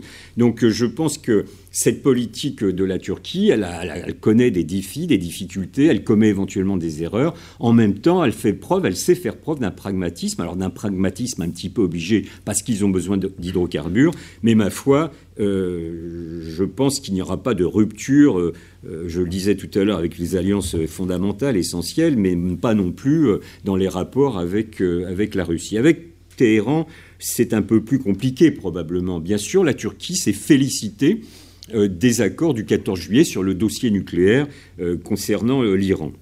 Très bien.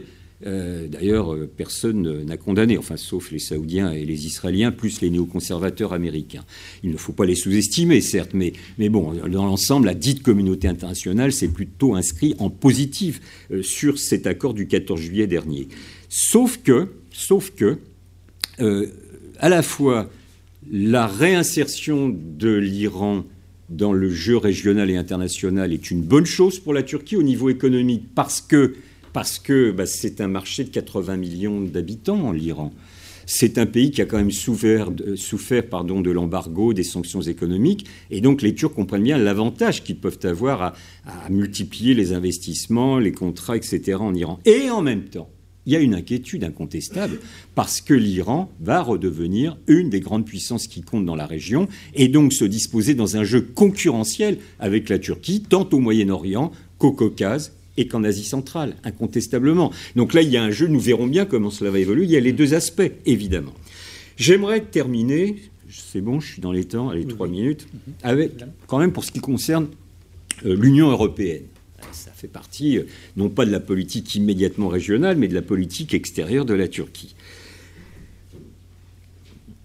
Euh, vous avez vu que M. Erdogan s'est rendu à Bruxelles il y a trois semaines, je crois, ou un mois maintenant, que Mme Merkel s'est rendue il y a deux semaines à, Ankara, d'ailleurs, à, Istanbul, pardonnez-moi, pas Ankara, à Istanbul, c'est important.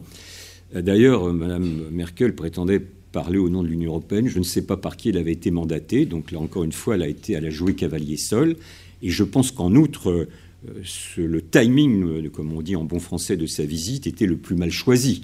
Moi, j'ai eu pas mal de coups de téléphone d'amis euh, euh, turcs euh, qui m'ont dit, mais véritablement, l'Union européenne se, comporte n'importe comment. C'est un soutien apporté à Erdogan alors que le pays est en campagne électorale. Oui, on aurait pu attendre deux semaines. Hein, ça n'aurait pas changé, malheureusement, la crise des réfugiés. En tout cas, sur l'Union européenne, euh, moi, je suis très sévère sur l'attitude de l'Union européenne à l'égard de la Turquie depuis des années. Je pense que euh, l'Union européenne ne s'est pas comportée correctement euh, vis-à-vis de, la Turquie et de quelques autres éventuellement. Mais quand même, nous avons fêté il y a dix ans, euh, il y a quelques jours, pardon, quelques semaines, le dixième anniversaire de l'ouverture des négociations avec la Turquie. Nous savons parfaitement que ces négociations, elles sont gelées depuis maintenant plusieurs années. Et ce n'est pas responsable. Ce n'est pas responsable. D'une part parce que je pense que de facto rompre le jeu des négociations et des pourparlers avec la Turquie a entre autres permis la dérive autoritaire de M. Erdogan. Que si le jeu des négociations avait pu être maintenu, ça aurait pu au moins contenir cette dérive autoritaire. Euh, nous ne pouvons pas décider, nous, Européens, à la place de Erdogan. Nous ne pouvons pas, et c'est bien comme ça, décider à la place du peuple turc et des citoyens turcs. Et en même temps, quand il y a un jeu de négociation digne de ce nom, donc en respectant le partenaire, nous pouvions émettre un certain nombre d'exigences, de pression sur Erdogan, et peut-être cela aurait contribué à euh, ralentir, contenir ces dérives ou cette stratégie autoritaire. Mais on ne va pas réécrire l'histoire, et je crains qu'une fois de plus, l'Union européenne, tout à ses problèmes nombrilistes de crise économique, de crise d'identité, de gestion des réfugiés, n'ait pas été capable de saisir le rôle stratégique que continue à avoir la Turquie. Ça, c'est une évidence, en tout cas pour moi. Et elle nous revient comme un boomerang dans la face avec la crise des réfugiés. Ah, surprise, nous constatons que pour cette crise des réfugiés, eh la Turquie est un État central, déterminant. Et alors, au passage, quand même, hommage à la Turquie.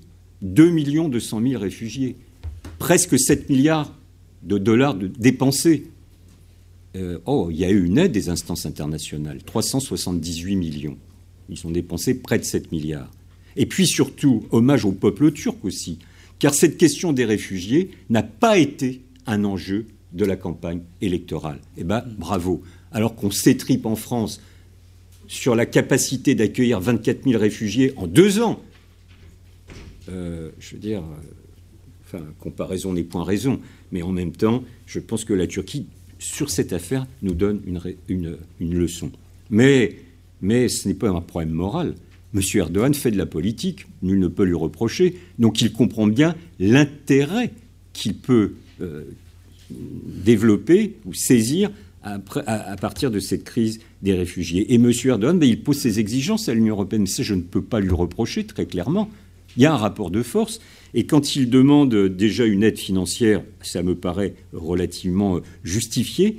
Quand il demande l'exemption des, visas, alors certains s'émeuvent en disant mais il instrumentalise les réfugiés, mais il fait de la politique. Vous pensez que M. Hollande, vous pensez que Mme Merkel et les autres ne font pas de politique à propos des réfugiés? On n'est pas au pays des bisounours. Il est clair que c'est une instrumentalisation terrible. Du point de vue moral, c'est peut-être terrible, mais c'est ainsi.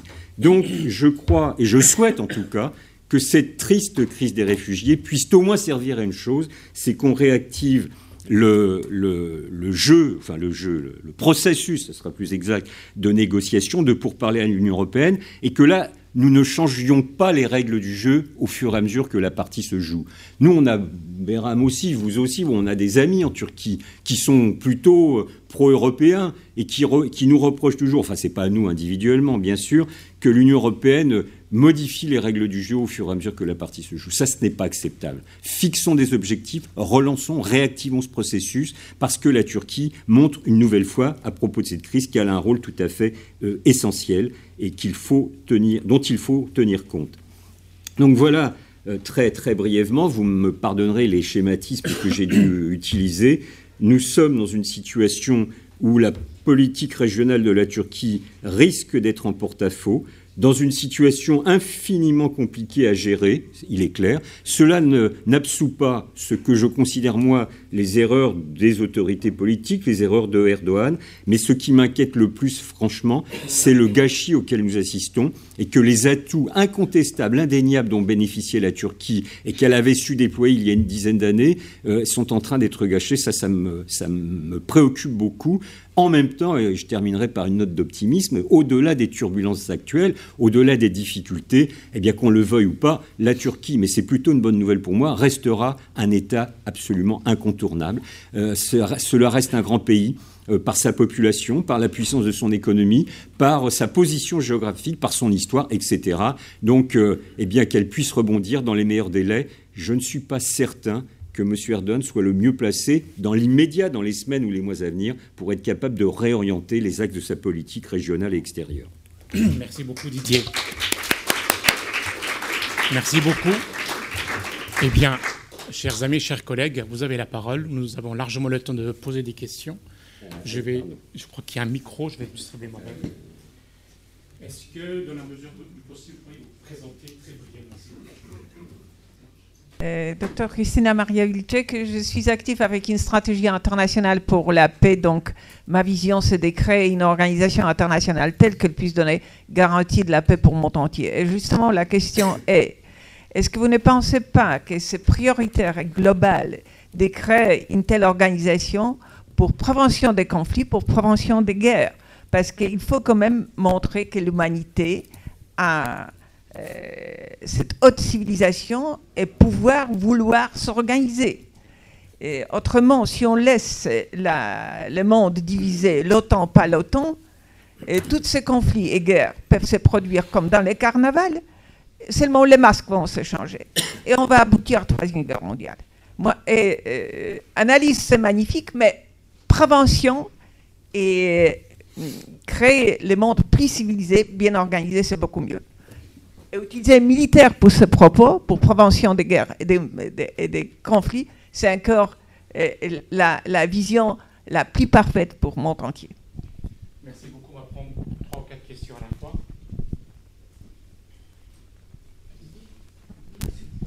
Euh, Habib Tawa, mensuel Afrique-Asie. Il y a euh, deux acteurs qui me semblent fondamentaux que M. Balchi a évoqués L'un d'entre eux très rapidement, j'aurais aimé avoir plus de développement en Turquie. Le premier acteur, euh, c'est l'armée. C'est vrai que l'armée a été mise au pas par Erdogan il y a quelques années, mais enfin, euh, on a bien vu en Égypte que des proches des islamistes amenés au pouvoir ont pu se retourner contre le pouvoir. Donc comment l'armée se définit-elle dans ce contexte? Je serais heureux de l'entendre. Le second acteur qui a été légèrement évoqué, c'est le mouvement Hizmet. Et on sait qu'ils ont des gens, même au sein de l'AKP et en dehors de l'AKP. Comment se définissent-ils par rapport à cette situation? Merci. Encore une question ou deux, s'il vous plaît. Merci beaucoup. Bonjour, je suis Bervi, je suis étudiant à l'INELCO.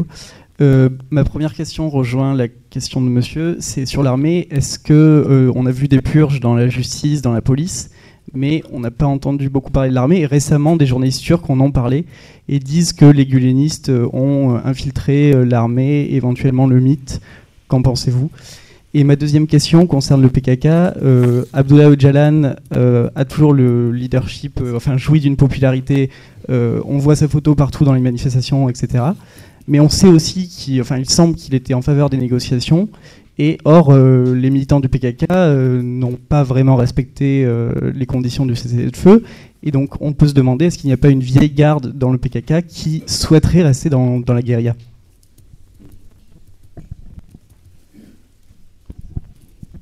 Denis Shahin, je suis élève à l'ANA.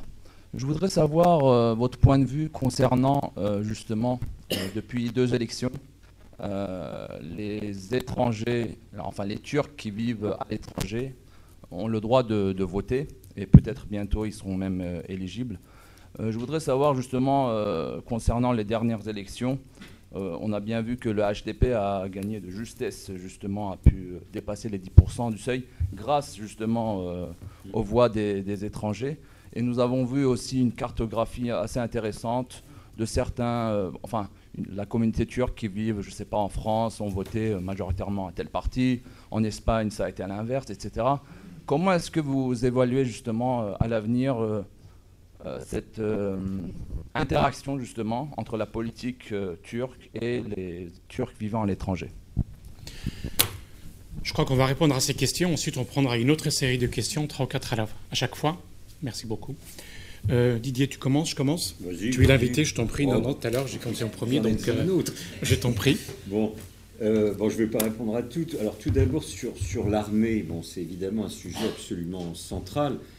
bon, bien sûr, l'armée a subi des coups politiques depuis plusieurs années. je dis toujours qu'à une époque, il y avoir 5 ans maintenant, il y avait à peu près un tiers de l'état-major de la marine qui était en prison. Ça fait beaucoup. Euh, donc c'était très dur, c'est très, très sévère. Et je compare pour ma part aussi toujours cette armée turque comme une sorte de, boxeur un peu groggy au milieu du ring. C'est-à-dire qu'elle a pris des coups, incontestablement. Mais ce qui est intéressant, alors d'une part sur le fond du fond, même si on peut contester les modalités par lesquelles on est arrivé à ce résultat, c'est plutôt pour ma part une bonne nouvelle que d'avoir contribué à démilitariser la société. Si on peut concevoir désormais qu'il n'y aura plus court terme ou le moyen terme du coup d'État initié par l'institution c'est plutôt une bonne nouvelle. Si, une fois pour toutes, euh, l'armée turque rentre dans ses réserves et, dédie son activité à la protection du pays, eh bien, tant mieux, c'est une bonne nouvelle. Ceci étant, bien sûr, il y a eu, pour le moins, euh, des problèmes euh, dans les modalités judiciaires. Il y a eu un déni de justice dans certains cas avéré. Et ce qui est très intéressant, c'est que Erdogan, tout à sa lutte contre ce qui est devenu désormais un de ses ennemis principaux, le mouvement Hizmet, c'est-à-dire les partisans de Fethullah Gulen, accuse aujourd'hui ces gulenistes d'avoir été en réalité l'aile marchande des procès judiciaires contre l'armée, et il cherche aujourd'hui à se regagner les bonnes grâces de l'institution militaire. il n'y parvient plus tôt. Aujourd'hui, bah, l'armée, de toute façon, quand il s'agit d'aller bombarder les Kurdes l'armée résiste assez peu fréquemment en Turquie. Donc il y a une sorte de conjonction. S'installera-t-elle dans la durée Je ne le sais pas. Mais dans la, dans la situation actuelle, il y a une sorte de retour en grâce de l'armée. Et alors là, on tape joyeusement contre les, contre les accusés de tous les maux, même s'ils ont probablement une part de responsabilité. Évidente, mais à l'époque conjointement avec Erdogan, dans les procès qui ont été initiés contre, contre les officiers, parfois les officiers supérieurs. Alors, quant à l'infiltration du mouvement Ismet dans l'armée, vous savez, on ne prête qu'aux riches. Ils sont partout. Moi, je n'en sais rien, par définition, et je crois que personne ne sait. Peut-être les gens du mythe le savent, et encore, j'en suis pas persuadé, parce que s'il y a réellement la volonté des partisans de Gulen d'aller, de rentrer dans l'armée, bah, c'est de façon clandestine, bien sûr. Là, ils pratiquent le taquilla, donc euh, on ne peut pas le savoir. Et tous ceux qui font des commentaires très durs sur cet aspect, moi, je ne m'en méfie pas, mais je pensais avec véritablement beaucoup de précautions, et pour ma part, je n'ai pas d'éléments tangibles prouvés, et je crois qu'on ne peut pas en avoir en l'état actuel des choses. Deuxième chose, je ne veux pas répondre à tout, mais une, chose sur Öcalan et le PKK, je pense que vous avez raison. Je pense qu'au sein du PKK, il y a une division là. Quand je dis division, hein, ce n'est pas deux tendances comme dans un congrès euh, du Parti socialiste en France. Non, ce n'est pas comme ça, c'est plus compliqué, c'est plus diffus, euh, et voire plus confus d'ailleurs.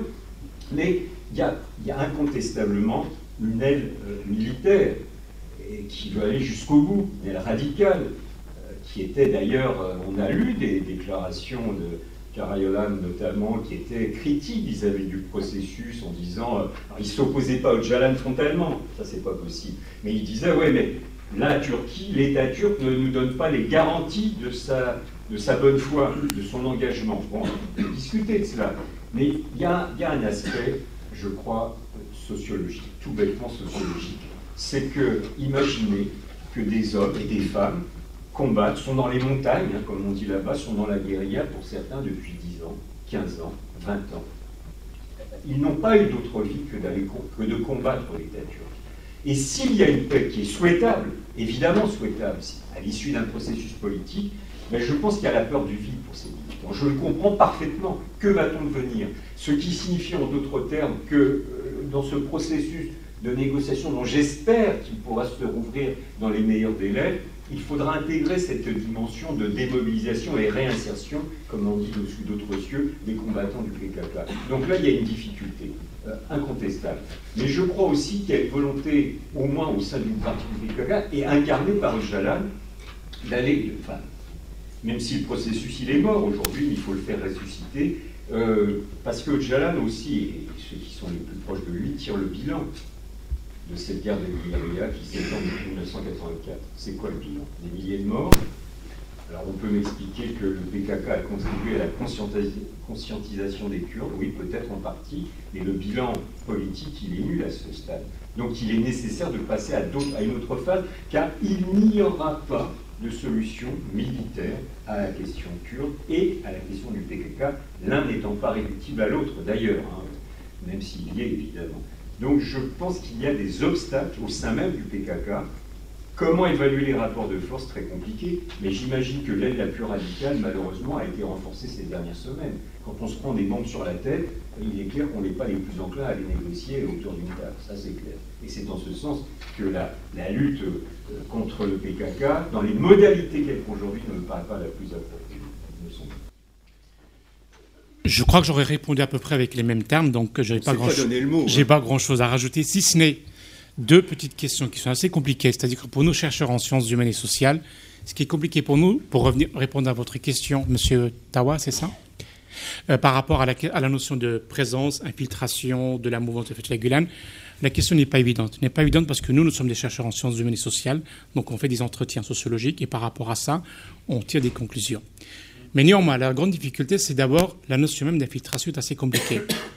c'est qu'en fait, vous avez tout à fait le droit, et je pense que c'est arrivé déjà sous l'Empire ottoman, il y avait toujours eu des confréries, des associations, des talécrates, etc., qui étaient présentes au sein du pouvoir. Vous avez dans d'autres pays, on peut très bien adhérer à une mouvance, à une philosophie, à un groupe, etc., et être fonctionnaire d'une administration. Mais néanmoins, c'est difficile de savoir, de faire la distinction entre être, au service de l'État et aussi utiliser ses propres ressources qui sont données par l'administration au profit, au service d'une autre mouvance qui coupé tout ça avec l'État. Et souvent, souvent, la difficulté, elle est là, en fait, c'est qu'on a du mal à savoir, euh, parce qu'après tout, on peut très bien adhérer à une, idéologie, à une philosophie, à un groupe religieux, y compris du Gulen, et être membre de, être euh, fonctionnaire de, au sein d'une administration. Mais le problème, c'est qu'en fait, la nature du comportement, la nature de, comment on assume sa fonction de fonctionner au sein de l'État, c'est surtout là qui est un peu compliqué et, on, a, du mal à la mesurer. En fait, c'est pas évident. Ça, c'est la première. Euh, alors, par rapport au Hizmet, c'est-à-dire que, bien évidemment, depuis, décembre 2013, il y a une rupture totale entre le mouvement et Erdogan, bien évidemment. Il y a même une guerre de tranches et une guerre à outrance entre les deux. Et ça rend aussi compliqué de voir quand on travaille, par, exemple, récemment, quand les, les, les, répressions qui étaient injustifiables, qui étaient vraiment qu'on ne peut pas soutenir, les répressions du pouvoir contre les, des médias appartenant à la mouvance de Fethullah Gulen, ça ne s'est pas fait dans le cadre, dans le cadre de, de, de l'état de droit, absolument pas. Ça s'est fait, donc du coup, ça a porté atteinte à la liberté de la presse, mais en même temps, il y avait aussi un côté un peu combat politique entre deux forces, deux structures qui étaient auparavant alliées, fidèles, enfin, et qui, ont décidé de rompre. Il y avait aussi un combat politique, et je pense que les uns et les autres ne sont pas fait du cadeau. Donc ça aussi, j'aurais tendance à les mettre un peu dans le même, euh, dans le même euh, panier, en quelque sorte. Ça, c'est la première. La deuxième, par rapport au PKK, je pense que je pense que la grande difficulté pour le PKK, c'est qu'effectivement, sa, grande difficulté, c'est de transformer l'incroyable puissance militaire qu'il a en Turquie, dans la région, de transformer cela en puissance politique, en facteur. Et ça, il n'arrive pas à convertir, et c'est un peu le drame aussi, y compris pour les Kurdes, c'est qu'en fait, et je pense que là aussi, je ramène ça à la question syrienne, je pense que la question syrienne a, dans une certaine mesure, à la fois faciliter la question kurde, mais aussi compliquer sa résolution en Turquie. Parce qu'il y avait des négociations, il y avait des pourparlers, c'était bien parti, mais je pense que la crise syrienne a fait qu'en fait, le PKK s'est renforcé. Et je me demande s'il n'est pas entré dans une logique de faire monter les enchères pour devenir, parce qu'il sait qu'il est incontournable. Dans l'ensemble du Moyen-Orient, le fait qu'il ait été complètement régionalisé l'a rendu beaucoup plus fort, et je pense que ça fait peur à Erdogan. Ça a fait peur à Erdogan. Erdogan, on l'oublie, c'est qu'en fait, c'est comme quelqu'un qui était, dans l'histoire de la République turque, le, premier, le, plus, le responsable politique qui a fait le plus pour se rapprocher, pour entamer, pour trouver une solution à la question kurde. Vous allez me dire à des effets, à des, dans des objectifs d'intérêt personnel de renforcement de son pouvoir. Malheureusement, oh, peu d'hommes politiques sont complètement vertueux et ne font pas de calcul politique pour régler une question compliquée comme la question kurde. Et je pense que la, question, la crise syrienne a rendu les choses beaucoup plus compliquées et là, on est parti dans une logique où ça va encore durer des, années et des années, malheureusement. Et euh, il faudra trouver un, nouveau langage, des nouveaux codes pour pouvoir euh, trouver une solution. Les de l'étranger. Comment? Euh, Les Turcs de l'étranger, je, je, crois qu'effectivement, ils ont voté, ils ont contribué à la victoire du HDP. C'est-à-dire que dans la victoire du HDP Oui. C'est-à-dire qu'en fait, une bonne partie. non, non, pas la victoire, mais le HDP, en fait, a pu a pu, je pense que le HDP a pu être... Euh, dépasser les 10. Oui. Je pense que dans le fait qu'il ait obtenu un large score qui lui a permis de franchir le barrage, je pense que le, le vote des Turcs qui vivent à l'étranger a été assez déterminant. Ça a été, mais, euh, mais ceci dit, je dirais, le AKP aussi a très largement profité du vote des Turcs qui vivent à l'étranger. Donc au, final, euh, c'est pas... Il n'y a personne qui a été plus avantagé que d'autres, en fait. Ça a profité un peu aux deux formations, en fait. Est-ce que vous avez d'autres questions? Sur, ce point, euh, sous, réserve de... Je n'ai pas eu le temps cette semaine de regarder dans le détail les résultats pays par pays du vote des Turcs à l'étranger. J'ai pas eu le temps. Mais alors, bah, par exemple, en France, l'AKP est de très loin majoritaire. Je crois que c'est 67. Je, ne suis plus sûr des chiffres. Bon, il faudrait, combien Plus de 60. Bon, mais alors j'ai vu qu'il y avait des pays. C'est le HDP qui était mais largement majoritaire. Je crois le Japon à vérifier. Alors, je, je, je doute qu'il. Je ne crois pas qu'il y ait des centaines de milliers de Turcs euh, au Japon, mais donc il faudrait voir, il faudrait faire une cartographie assez précise. Ma tendance, mais c'est un a priori, donc il faut encore une fois le vérifier, c'est que ça n'a pas modifié les rapports de force. Ce qui est intéressant, c'est de voir que dans tel ou tel ou tel pays, il y a clairement et nettement un parti qui est plus majoritaire que les autres par rapport aux résultats en Turquie. Ce qui signifie en d'autres termes que tel ou tel ou tel parti peut être structurant de la communauté turque dans tel ou tel pays. Ça, c'est la différence avec ce qui se passe en Turquie. Mais c'est un peu général ce que je vous dis, je l'admets, vous me le pardonnerez. Il faut faire une étude un peu détaillée en prenant les chiffres des pays un peu significatifs, parce que quand il y a 15 Turcs qui ont voté, c'est pas significatif. Mais là, c'est plus une question sans réponse précise que j'ai. Moi, je... En fait, je m'interrogeais pas sur euh, l'impact des Turcs, des Turcs vivant à l'étranger sur la politique turque, mais surtout la politique turque comment influencerait justement les. Enfin, parce que c'est assez récent. Jusqu'à maintenant, euh, les Turcs vivant à l'étranger n'étaient pas directement concernés comme c'est depuis euh, justement récemment. Donc, comment à l'avenir vous évaluez justement euh, ce que maintenant, les Turcs dans la vont être beaucoup plus politisés en ce qui concerne la politique turque? Oui, en fait, je crois que vous voulez, voulez dire qu'en fait, ça fait pas longtemps que les Turcs qui vivent à l'étranger peuvent voter. Autrefois, ce n'était pas le cas. À un moment, il était même question que la Turquie établisse un peu comme en France des députés pour les Turcs de l'étranger. Ça n'a pas marché et il était même question qu'il y ait des députés votés par les Turcs à l'étranger, mais installés à l'étranger et qui font là les retours. Ça n'a pas marché parce que pour des raisons très compliquées à mettre en place. Et euh, je pense que c'est un phénomène assez nouveau et dans les années à venir, je pense que ce qui est un peu dommage, je me demande, c'est que ça ne va pas se faire un peu au détriment de l'intégration de certains Turcs dans leur pays d'accueil parce qu'ils étaient dans une logique d'intégration et le fait de les impliquer dans des processus politiques en Turquie même et de les inviter à voter, je pense que quelque part, ça, euh, les euh, ramène un peu plus vers la Turquie que vers leur pays d'origine. Encore qu'on peut très bien voter et en France et en Turquie et en Allemagne, euh, ce n'est c'est pas un problème. On va prendre encore quelques questions, s'il vous plaît. Jean-François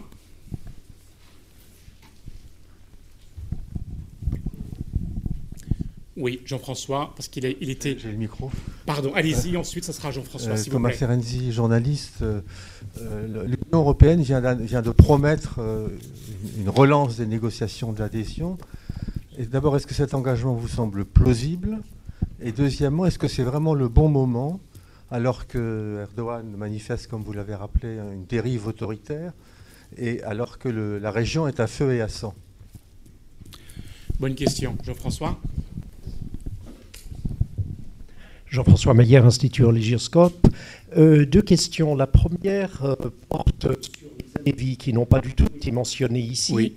Euh, on voit que là aussi, il y a eu une évolution assez surprenante. Après l'ouverture à Lévis, euh, une sorte de retournement d'une certaine façon. Est-ce qu'on peut dire que le fait euh, d'avoir de nouveau adopté une attitude plus hostile aux Alévis a finalement aidé électoralement l'AKP Enfin, où est-ce qu'on en est par rapport à cette question de la relation avec les Alévis Est-ce que l'AKP, on peut dire qu'il joue même une carte anti-Alévi aujourd'hui. Et la deuxième question porte sur le Hizmet, euh, du fait que, comme on le voit, il y a une rupture totale avec l'AKP maintenant depuis quelque temps. Est-ce que cela est en train de favoriser d'éventuelles nouvelles euh, alliance ou conjonction circonstancielle avec d'autres forces politiques en Turquie ou est-ce qu'on peut dire que le Hizmet se trouve dans une situation très isolée, euh, jouant sa propre partie aujourd'hui sur la scène politique turque?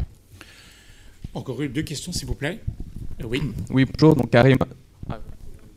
Monsieur, bon, allez-y. Vous avez commencé. Vous avez raison. Allez-y, allez-y. Euh, étudiant à Sciences Po. Oui. Alors, je voulais tout simplement savoir dans quelle mesure vous pensez que l'échec d'intégration de la Turquie à l'Europe a entraîné une stratégie néo-ottomane euh, dans la politique euh, d'Erdogan et un certain recentrage vers l'Est, vers l'Asie. on va prendre encore une question là. Donc, Samy. Samy Kilik de Zaman France. Euh, moi, je voulais poser une question sur le processus de paix avec les Kurdes. Parce qu'on parle souvent de ce processus de paix, et dernièrement, hier ou avant-hier, le président a encore évoqué euh, un nouveau nom. Il a parlé d'un projet d'unité ou d'union nationale de fraternité. Mais euh, sur euh, ce que les enjeux de ce processus, qui demande quoi, qui offre quoi, et jusqu'où le parti, le gouvernement euh, peut aller, puisque l'AKP arrive à, quand même fait le tour de, enfin, a, quand même réussi à attirer les voix des nationalistes turcs les Kurdes. Mm -hmm. Donc, où peut-il aller Oui, bonne question, oui. Euh, on va répondre, ensuite on prendra une autre série de questions. Sur l'Europe, je ne connais pas grand-chose, je te laisse répondre. je, suis pas, je travaille sur d'autres steps. oui. Moi, je travaille beaucoup sur la step bruxelloise. Oui, D'accord. C'est passionnant. Bon, plaisanterie mise à part, euh,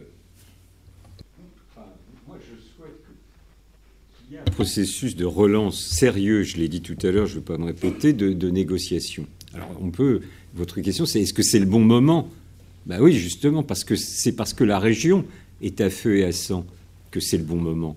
Parce que cela nous prouve ce que les Européens, les dirigeants européens avait un peu perdu de vue, c'est que euh, non seulement la Turquie a un rôle stratégique absolument irremplaçable, mais qu'en plus, euh, il n'y a pas de, barrière qui sépare cette zone de turbulence, cette zone de chaos des pays de l'Union européenne. Alors, on le voit à propos de la crise des, réfugiés, mais on le voit aussi à propos des, actes terroristes, dont certains viennent de, de cette région, etc. Donc, c'est justement parce que cette région est soumise à de très, très fortes turbulences de nature chaotique qu'il est, à mon avis, nécessaire de reprendre de façon raisonnée, raisonnable, rationnelle, un, processus de négociation, de pourparlers exigeant avec la Turquie. Il ne s'agit pas de, considérer que l'adhésion est possible euh, euh, demain matin mais ce n'est pas non plus possible en 3059. Quoi. Je pense qu'on peut être raisonnable et s'inscrire dans une perspective de 15 ans, d'une 10, 15 ans, on verra bien. Alors après, ça pose le problème de l'Union européenne. Moi, j'ai bien vu que M. Juncker avait dit qu'il n'y aurait pas d'élargissement durant son, mandat. Ok, très bien, c'est sa décision, c'est sa déclaration.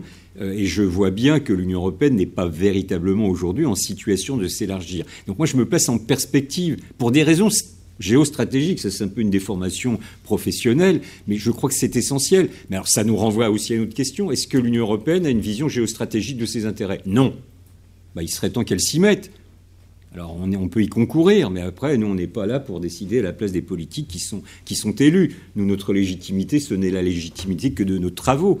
J'espère qu'elle est excellente, mais enfin, euh, nous ne sommes ni l'un ni l'autre ministre ou chef d'État. Ça, va venir. Hein, on va faire un parti. Bon, euh, plaisanterie mise à part, c'est là l'enjeu, mais je pense que l'Union européenne, si elle avait un sursaut de, conscient, de prise de conscience de ses intérêts sur le moyen terme, euh, immédiatement relancerait un processus de négociation exigeant, hein, ferme. Il ne s'agit pas de tout accepter, je vais vous citer un chiffre qui m'a assez intéressé. C'est sorti il y, a, deux semaines, je crois. C'est une étude sous forme de, sondage du, Pew Research Center aux États-Unis euh, et consacré à la Turquie.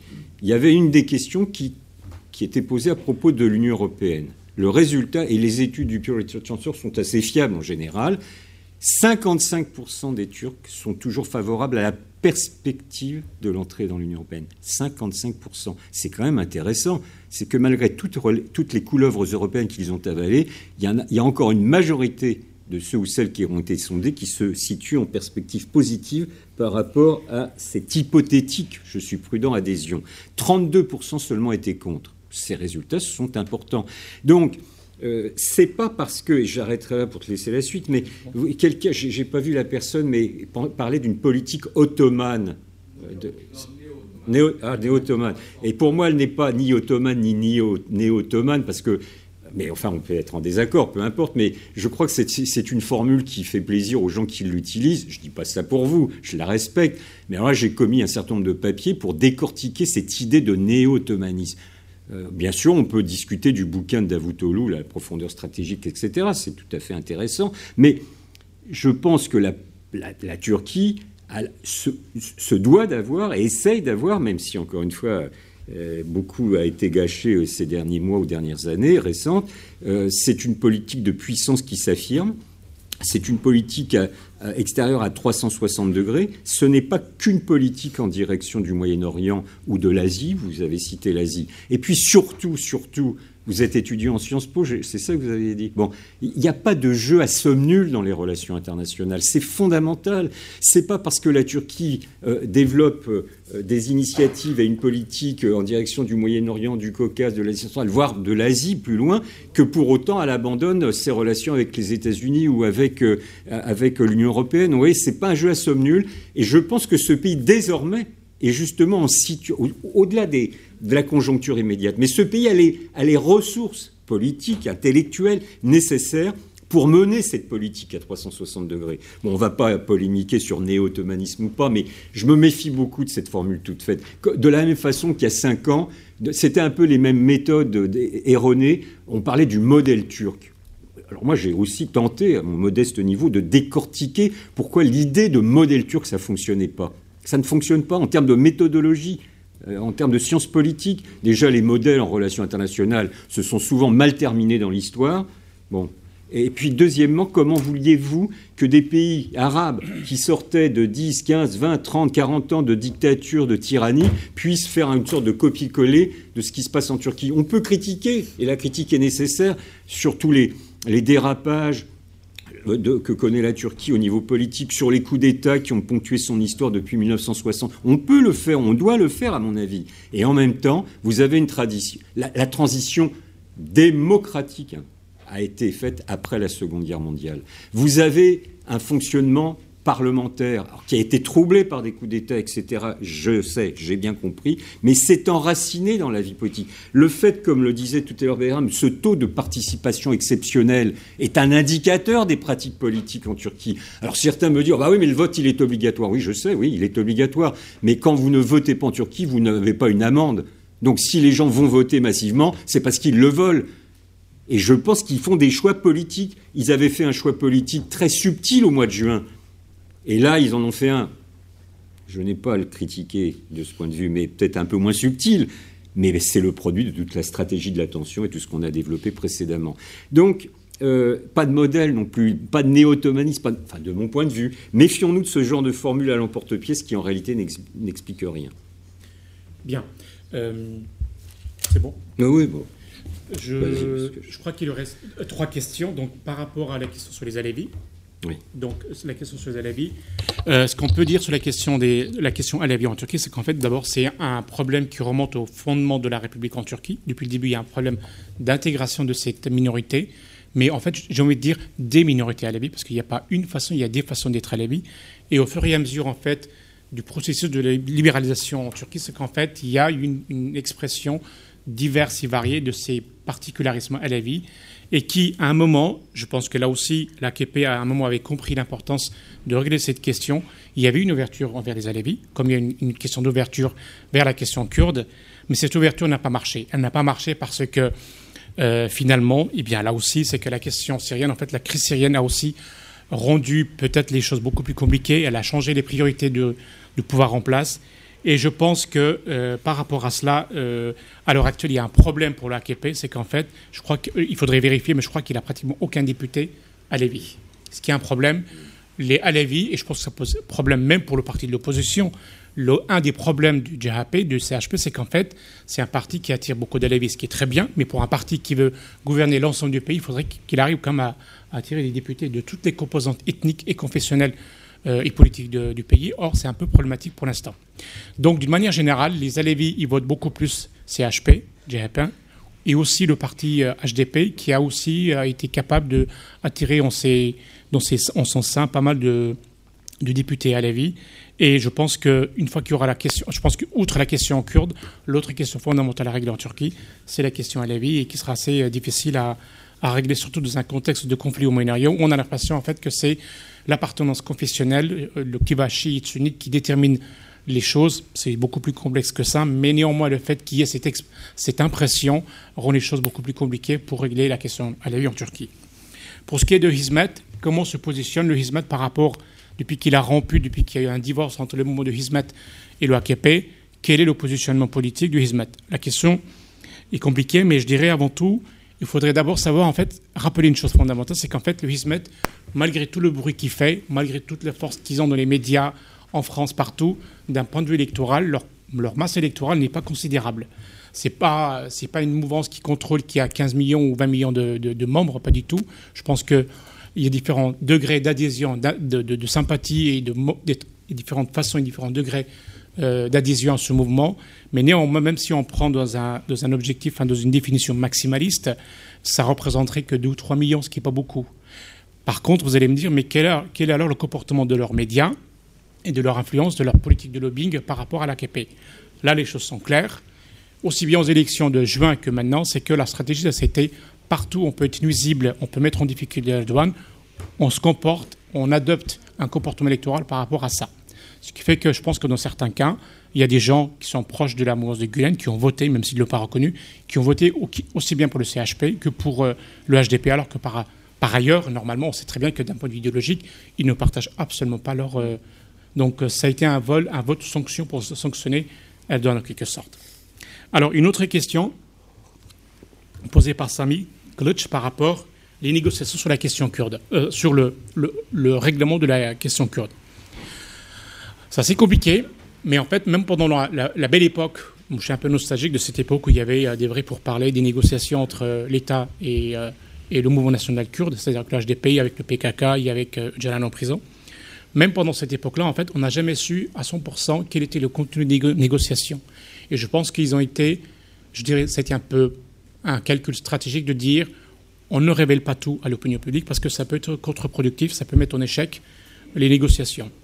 Ce qui fait que on n'a pas tous les éléments, mais néanmoins, on a l'impression, en fait, c'est qu'en fait, il y a des choses, quelque chose, il y a quelques mesures qu'on peut adopter assez facilement, genre euh, introduction de l'enseignement du kurde dans les écoles privées et aussi dans les écoles publiques d'une manière euh, progressive. Ce n'est pas encore le cas, mais je pense que ça, c'est facile à obtenir, ça peut venir.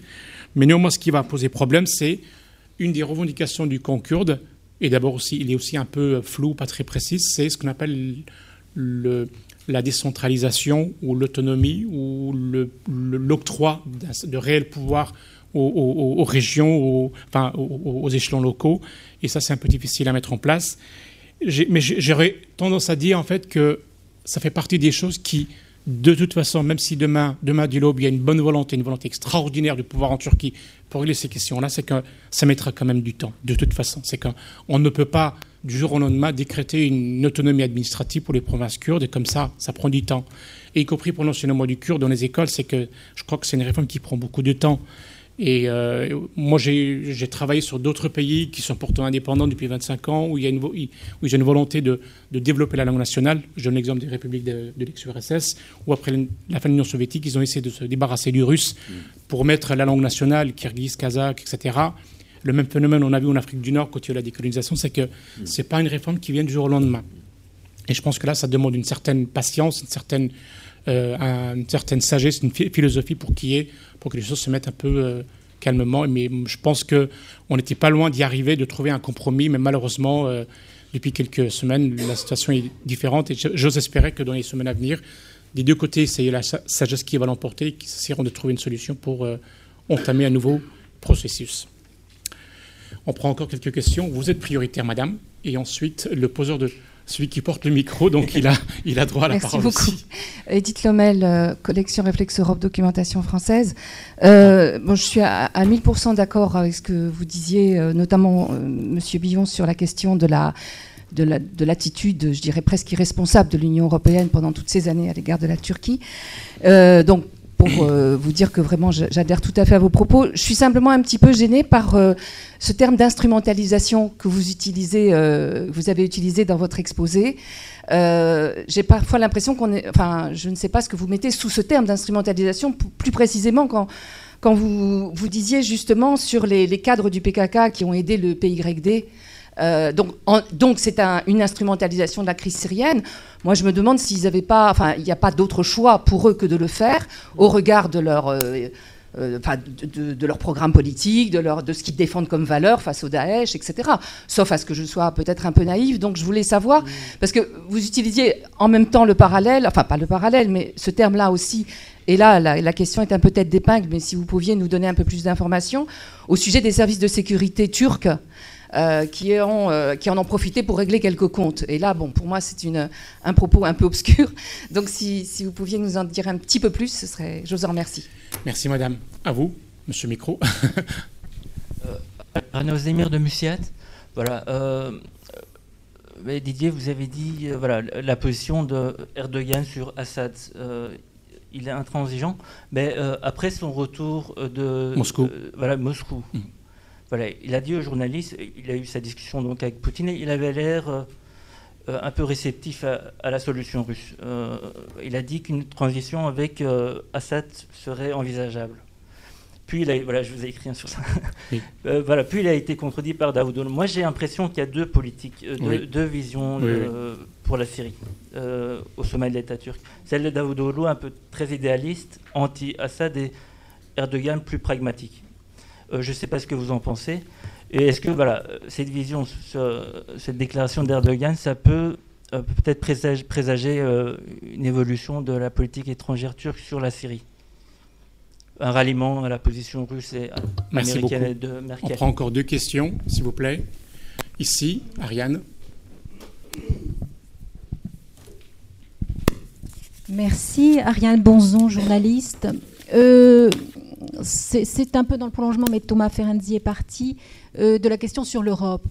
Euh, Didier Billon, vous dites non, nous n'avons qu'un moyen maintenant de pression sur la Turquie parce que nous avons arrêté les négociations, qu'elles sont gelées.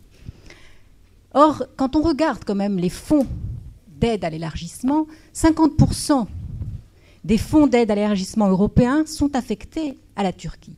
Quand on regarde entre 2002 et 2015, non seulement il n'y a pas eu de baisse dans ces fonds, mais il y a même plutôt eu une augmentation. Quand on regarde à qui ils sont affectés, c'est essentiellement au ministère, pas aux ONG, euh, à part euh, l'Agence pour l'emploi. Donc, qu'est-ce que ça veut dire? Ça veut dire quoi? Que l'Europe est dans une position schizophrénique, c'est-à-dire qu'on gèle les négociations, mais on continue à donner de l'argent pour faire en sorte que la Turquie adopte les critères, enfin, soit euh, au niveau européen, euh, euh, dans un certain nombre de, domaines. Quoi. Voilà, c'est ça ma question. Est-ce que d'ailleurs, c'est pas aussi là qu'on peut avoir un moyen de pression? Encore une question. Je crois qu'il y en a une au fond, monsieur.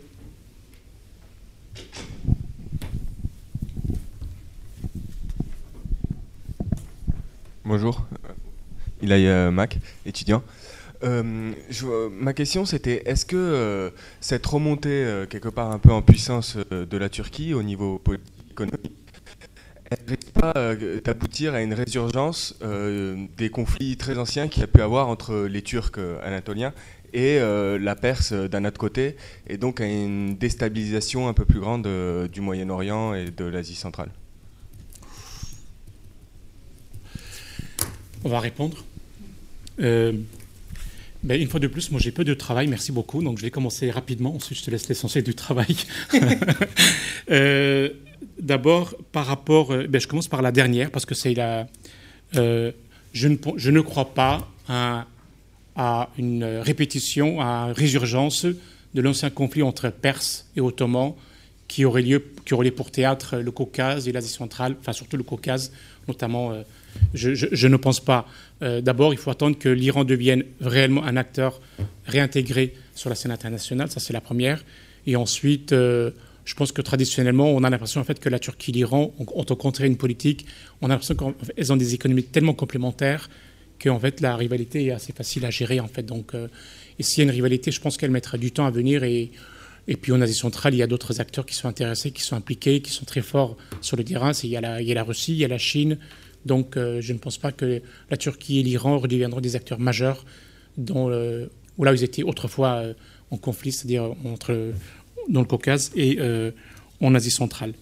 il y avait une autre question par rapport au service de sécurité je, au rôle. Oui. oui, madame, je crois que vous voulez faire allusion au fait qu'en fait l'effort de sécurité avait été un peu ambigu, pas très clair dans, dans la question du conflit. Oui, oui. Euh, bon. Euh, oui, je pense que là aussi, c'est-à-dire qu'en fait, quand il y a eu le, clash au sommet du pouvoir entre différents mouvements, je pense qu'il y a eu une espèce de. Et euh, ce qu'on appelle l'effort de sécurité, en fait, des structures de sécurité, il y a eu une espèce de rivalité parfois entre elles. Et je pense qu'une réorganisation avait été nécessaire. Je pense que le travail de réorganisation n'a pas été suffisamment bien fait. Il s'explique aussi pourquoi probablement il y a eu des attentats complètement. Enfin, il y a ces ratages par rapport aux attentats. Et je pense que ça relève beaucoup plus d'une certaine incompétence parce qu'il y a une espèce de, réorganisation qui n'a pas été probablement bien faite dans un contexte de tension régionale qui explique aussi pourquoi il y a un moment, il y a une espèce de, situation qui a échappé au contrôle euh, des autorités en Turquie. Sur cette, euh, ah, merci. Sur cette instrumentalisation, euh, alors à deux niveaux, tout d'abord au niveau des Kurdes et d'autre part au niveau des appareils de sécurité, euh, j'assume la, formule. Euh, c'est un peu ce que dit Beyram. Comprenez par exemple que la gestion de la négociation avec Jalan a été donnée par M. Erdogan à un de ses proches, un de ses fidèles, c'est Hakan Fidan, c'est le chef du MIT, les services de renseignement turcs. Et clairement, le MIT est devenu, alors le bras armé, c'est une image hein, que j'utilise quand je dis instrumentalisation. Il n'y a pas eu de règlement de compte entre les différents services, enfin pas à ma connaissance en tout cas. Mais le mythe est véritablement devenu le bras armé politique de Erdogan sur ce sujet. Et, on voit, alors il y a cette fameuse vidéo qui a été. euh, C'est Hurriyet qui l'avait sorti ou... Laquelle Bah, Sur la frontière avec le, le convoi de. Jumhuriyet, je crois. Jum- Ah, Jumhuriyet aussi. Jumhuriyet, ouais. Donc, a c'était en janvier 2001, 2014. Il y a ce convoi de plusieurs camions qui va vers la frontière syrienne, nous dit-on chargé de matériel humanitaire, sauf que euh, sous le matériel des médicaments, il y avait beaucoup d'armes.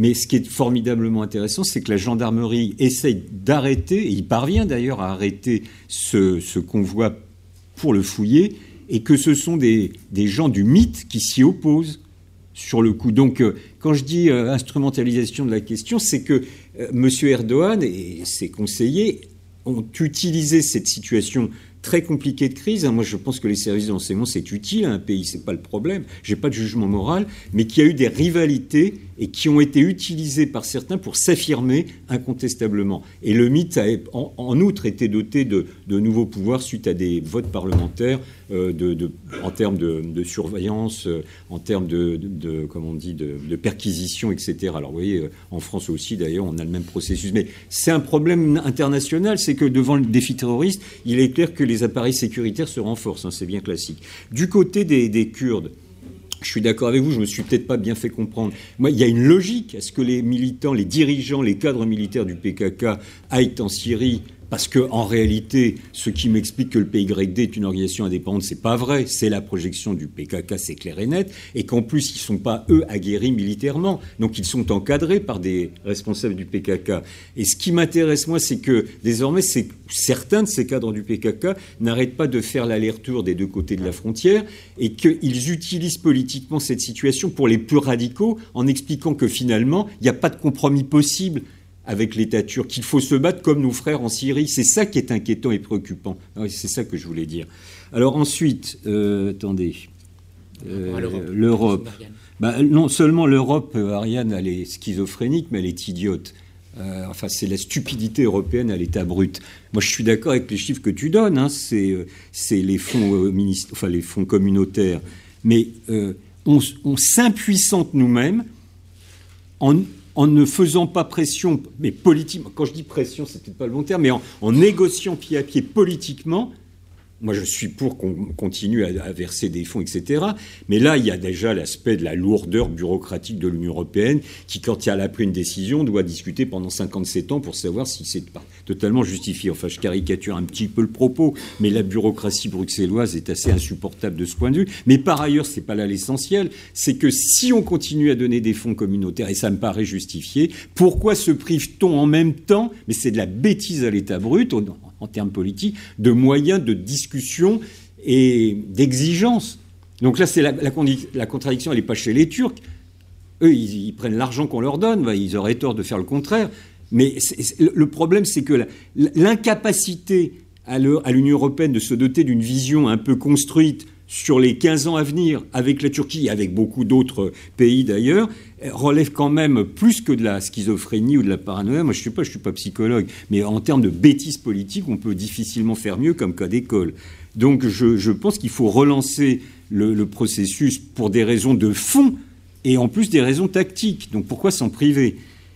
Sur Turc versus Perse, Oui. je, je suis d'accord avec ce que tu as dit, donc je ne vais pas euh, décliner, mais vous savez, l'Empire ottoman et l'Empire perse, puis la Turquie euh, euh, républicaine et, l'Iran, euh, sont deux grands États très raisonnables. Très raisonnables. Il n'y a pas eu de guerre entre ces deux États depuis le XVIIe siècle. Donc chacun sait jusqu'où ne pas aller. Ça ne veut pas dire qu'ils s'embrassent sur la bouche tous les matins, c'est pas le problème. Mais chacun sait bien gérer ses intérêts, parfois communs, parfois un peu contradictoires, mais tout cela se gère politiquement. Et tant mieux, c'est plutôt une bonne nouvelle. Donc je ne crois pas qu'il y ait une recrudescence de la lutte ancestrale des Turcs contre les Perses. Bon, enfin, on va pas faire, on n'a plus le temps maintenant. Donc d'ailleurs, j'ai quelques désaccords. Mais donc, euh, je pense que la relation entre les deux États est bien contrôlée, bien maîtrisée et relativement bien gérée du point de vue des intérêts conjoints de ces deux États. On prend une dernière question, s'il vous plaît. Euh, Oui, man- mademoiselle, oui.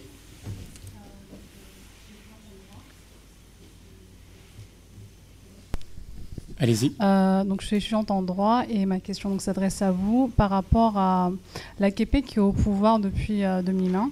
Donc, j'aimerais savoir pourquoi cette décision soudaine.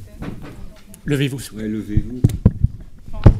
Pourquoi On m'entend Allez-y. Pourquoi en fait l'AKP est au pouvoir depuis 2001 Pourquoi cette décision soudaine de vouloir lutter contre le PKK à ce moment-là en fait? Euh, pourquoi, pourquoi, le AKP est au pouvoir depuis 2002 et, comment? Il a été élu. Ben, il depuis 2002, il est au pouvoir. Depuis, il a, il a gagné élection sur élection. Je crois que c'était là, c'était sa onzième euh, euh, victoire électorale parce que c'est un parti qui a une bonne campagne, qui est représentatif d'une bonne, dans laquelle beaucoup de, Turcs se reconnaissent. Et par rapport à la question kurde, je pense que le, AKP, effectivement, a, eu une ouverture historique vis-à-vis de la question kurde. Et en 2009 déjà, j'ai dit tout à l'heure, en 2011-2012.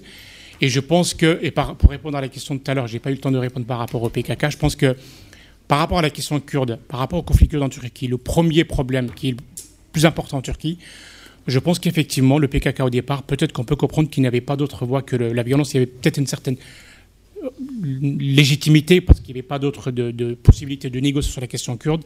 Mais honnêtement, depuis quelques années, la violence en Turquie pour régler la question kurde n'est plus légitime. N'est plus légitime parce qu'il y a, un espace politique ouvert au débat, même s'il y a parfois une certaine répression. Mais d'une manière générale, on peut quand même plusieurs, depuis plusieurs années parler, débattre sur la question kurde. On peut, il y a des moyens pacifiques pour trouver une solution. Et je pense que la logique du PKK de recourir à la violence n'est plus du tout légitime. Et je comprends ça j'arrive pas à comprendre sa logique, même d'un point de vue stratégique pour le PKK même, c'est que dans un contexte de, régionalisation de la question kurde, je pense qu'ils auraient tout à fait intérêt à pacifier leurs relations avec la Turquie et se renforcer davantage, pourquoi pas en Irak, pourquoi pas en Syrie, parce qu'en fait, ces stratégies, elles leur contre productives et les contre-productives pour l'avenir de la question des, Kurdes même. Et je pense que c'est aussi le message qui a été envoyé par l'électorat kurde ces dernières semaines, parce que, comme on l'a dit tout à l'heure, y compris dans les provinces kurdes en Turquie, euh, il y a eu une espèce de vote sanction euh, contre le HDP qui est encore euh, majoritaire, mais je pense qu'il y a une, une, baisse de son électorat, en partie à cause de ces choix faits par le PKK. Oui. Laquelle?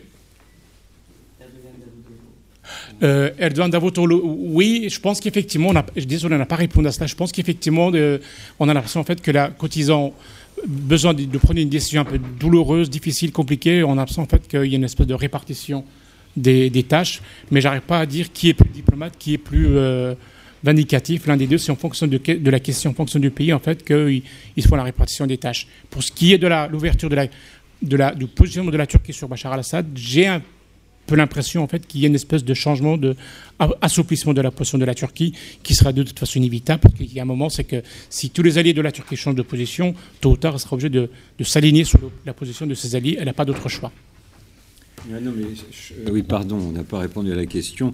Euh, moi, je, bon, j'ai bien vu les déclarations de Erdogan quand il revenait de son voyage à Moscou. Euh, ceci étant, une déclaration dans un avion, c'est un peu différent qu'une politique ou une modification de sa politique. Pour l'instant, il n'y a, sur le dossier syrien, pas de modification de la politique de la Turquie. Quant aux différences, divergences euh, entre Davutoglu et, Erdogan, moi je, ne le pense pas à ce stade. Alors peut-être que sur tel ou tel discours, euh, telle ou telle déclaration, il peut y avoir une nuance. Je, je n'en disconviens pas, mais je pense que si on prend un tout petit peu de recul, pour l'instant, ils sont sur le même axe. Euh, que Erdogan euh, peut faire preuve de pragmatisme sur ce dossier. Il le peut, parce que comme il est de plus en plus en porte-à-faux, il faudra bien qu'à un moment donné, il évolue, il, modifie. Ça va être compliqué pour lui, mais il est capable de le faire. Mais de la même façon que Hollande, c'est très compliqué de nous avoir expliqué pendant des mois qu'il ne voulait pas les bombarder, l'État islamique en Syrie, qu'il l'acceptait en Irak. Et puis là, comme par hasard, c'est maintenant, nous sommes en état de légitime défense, donc on peut aller joyeusement bombarder l'État islamique en Syrie. Donc c'est compliqué pour Hollande, mais comme pour Erdogan, de, de changer d'orientation politique. Ce serait à leur honneur de dire, bah oui, on s'est trompé, ou les choses ont évolué, bah donc on affine. Je pense que les Turcs, enfin les Turcs, les autorités turques seront obligées de le faire, d'autant que D'autant que, moi, je me souviens d'un sondage d'opinion en Turquie qui doit remonter il y a deux ans maintenant, où, il monte, où il, était enfin, il apparaissait qu'une majorité des Turcs, je crois que c'était 62-63% de mémoire, étaient euh, euh, s'inscrivaient en, faux euh, ou en opposition à la gestion de la crise syrienne par le. Donc ça veut dire qu'une partie de l'électorat de la KP lui-même n'est pas d'accord avec la gestion de la crise syrienne. Donc moi, je pense qu'il y a des éléments qui nous permettent de souhaiter que cette politique sur le dossier syrien se modifie dans les meilleurs délais. Mais de toute façon, il n'y aura pas le choix pour Erdogan. Alors il essaie de se raccrocher aux Saoudiens et aux Qataris qui ne sont pas les plus ouverts sur le dossier, mais, euh, mais la situation est telle en, en, en, Syrie et les évolutions des États-Unis, de l'Allemagne, de la Russie, de l'Iran et d'autres euh, va obliger à modifier les choses. Et ça, c'est plutôt, je crois, une bonne nouvelle à terme. C'est pas pour demain matin. Thème de la prochaine conférence. Merci beaucoup.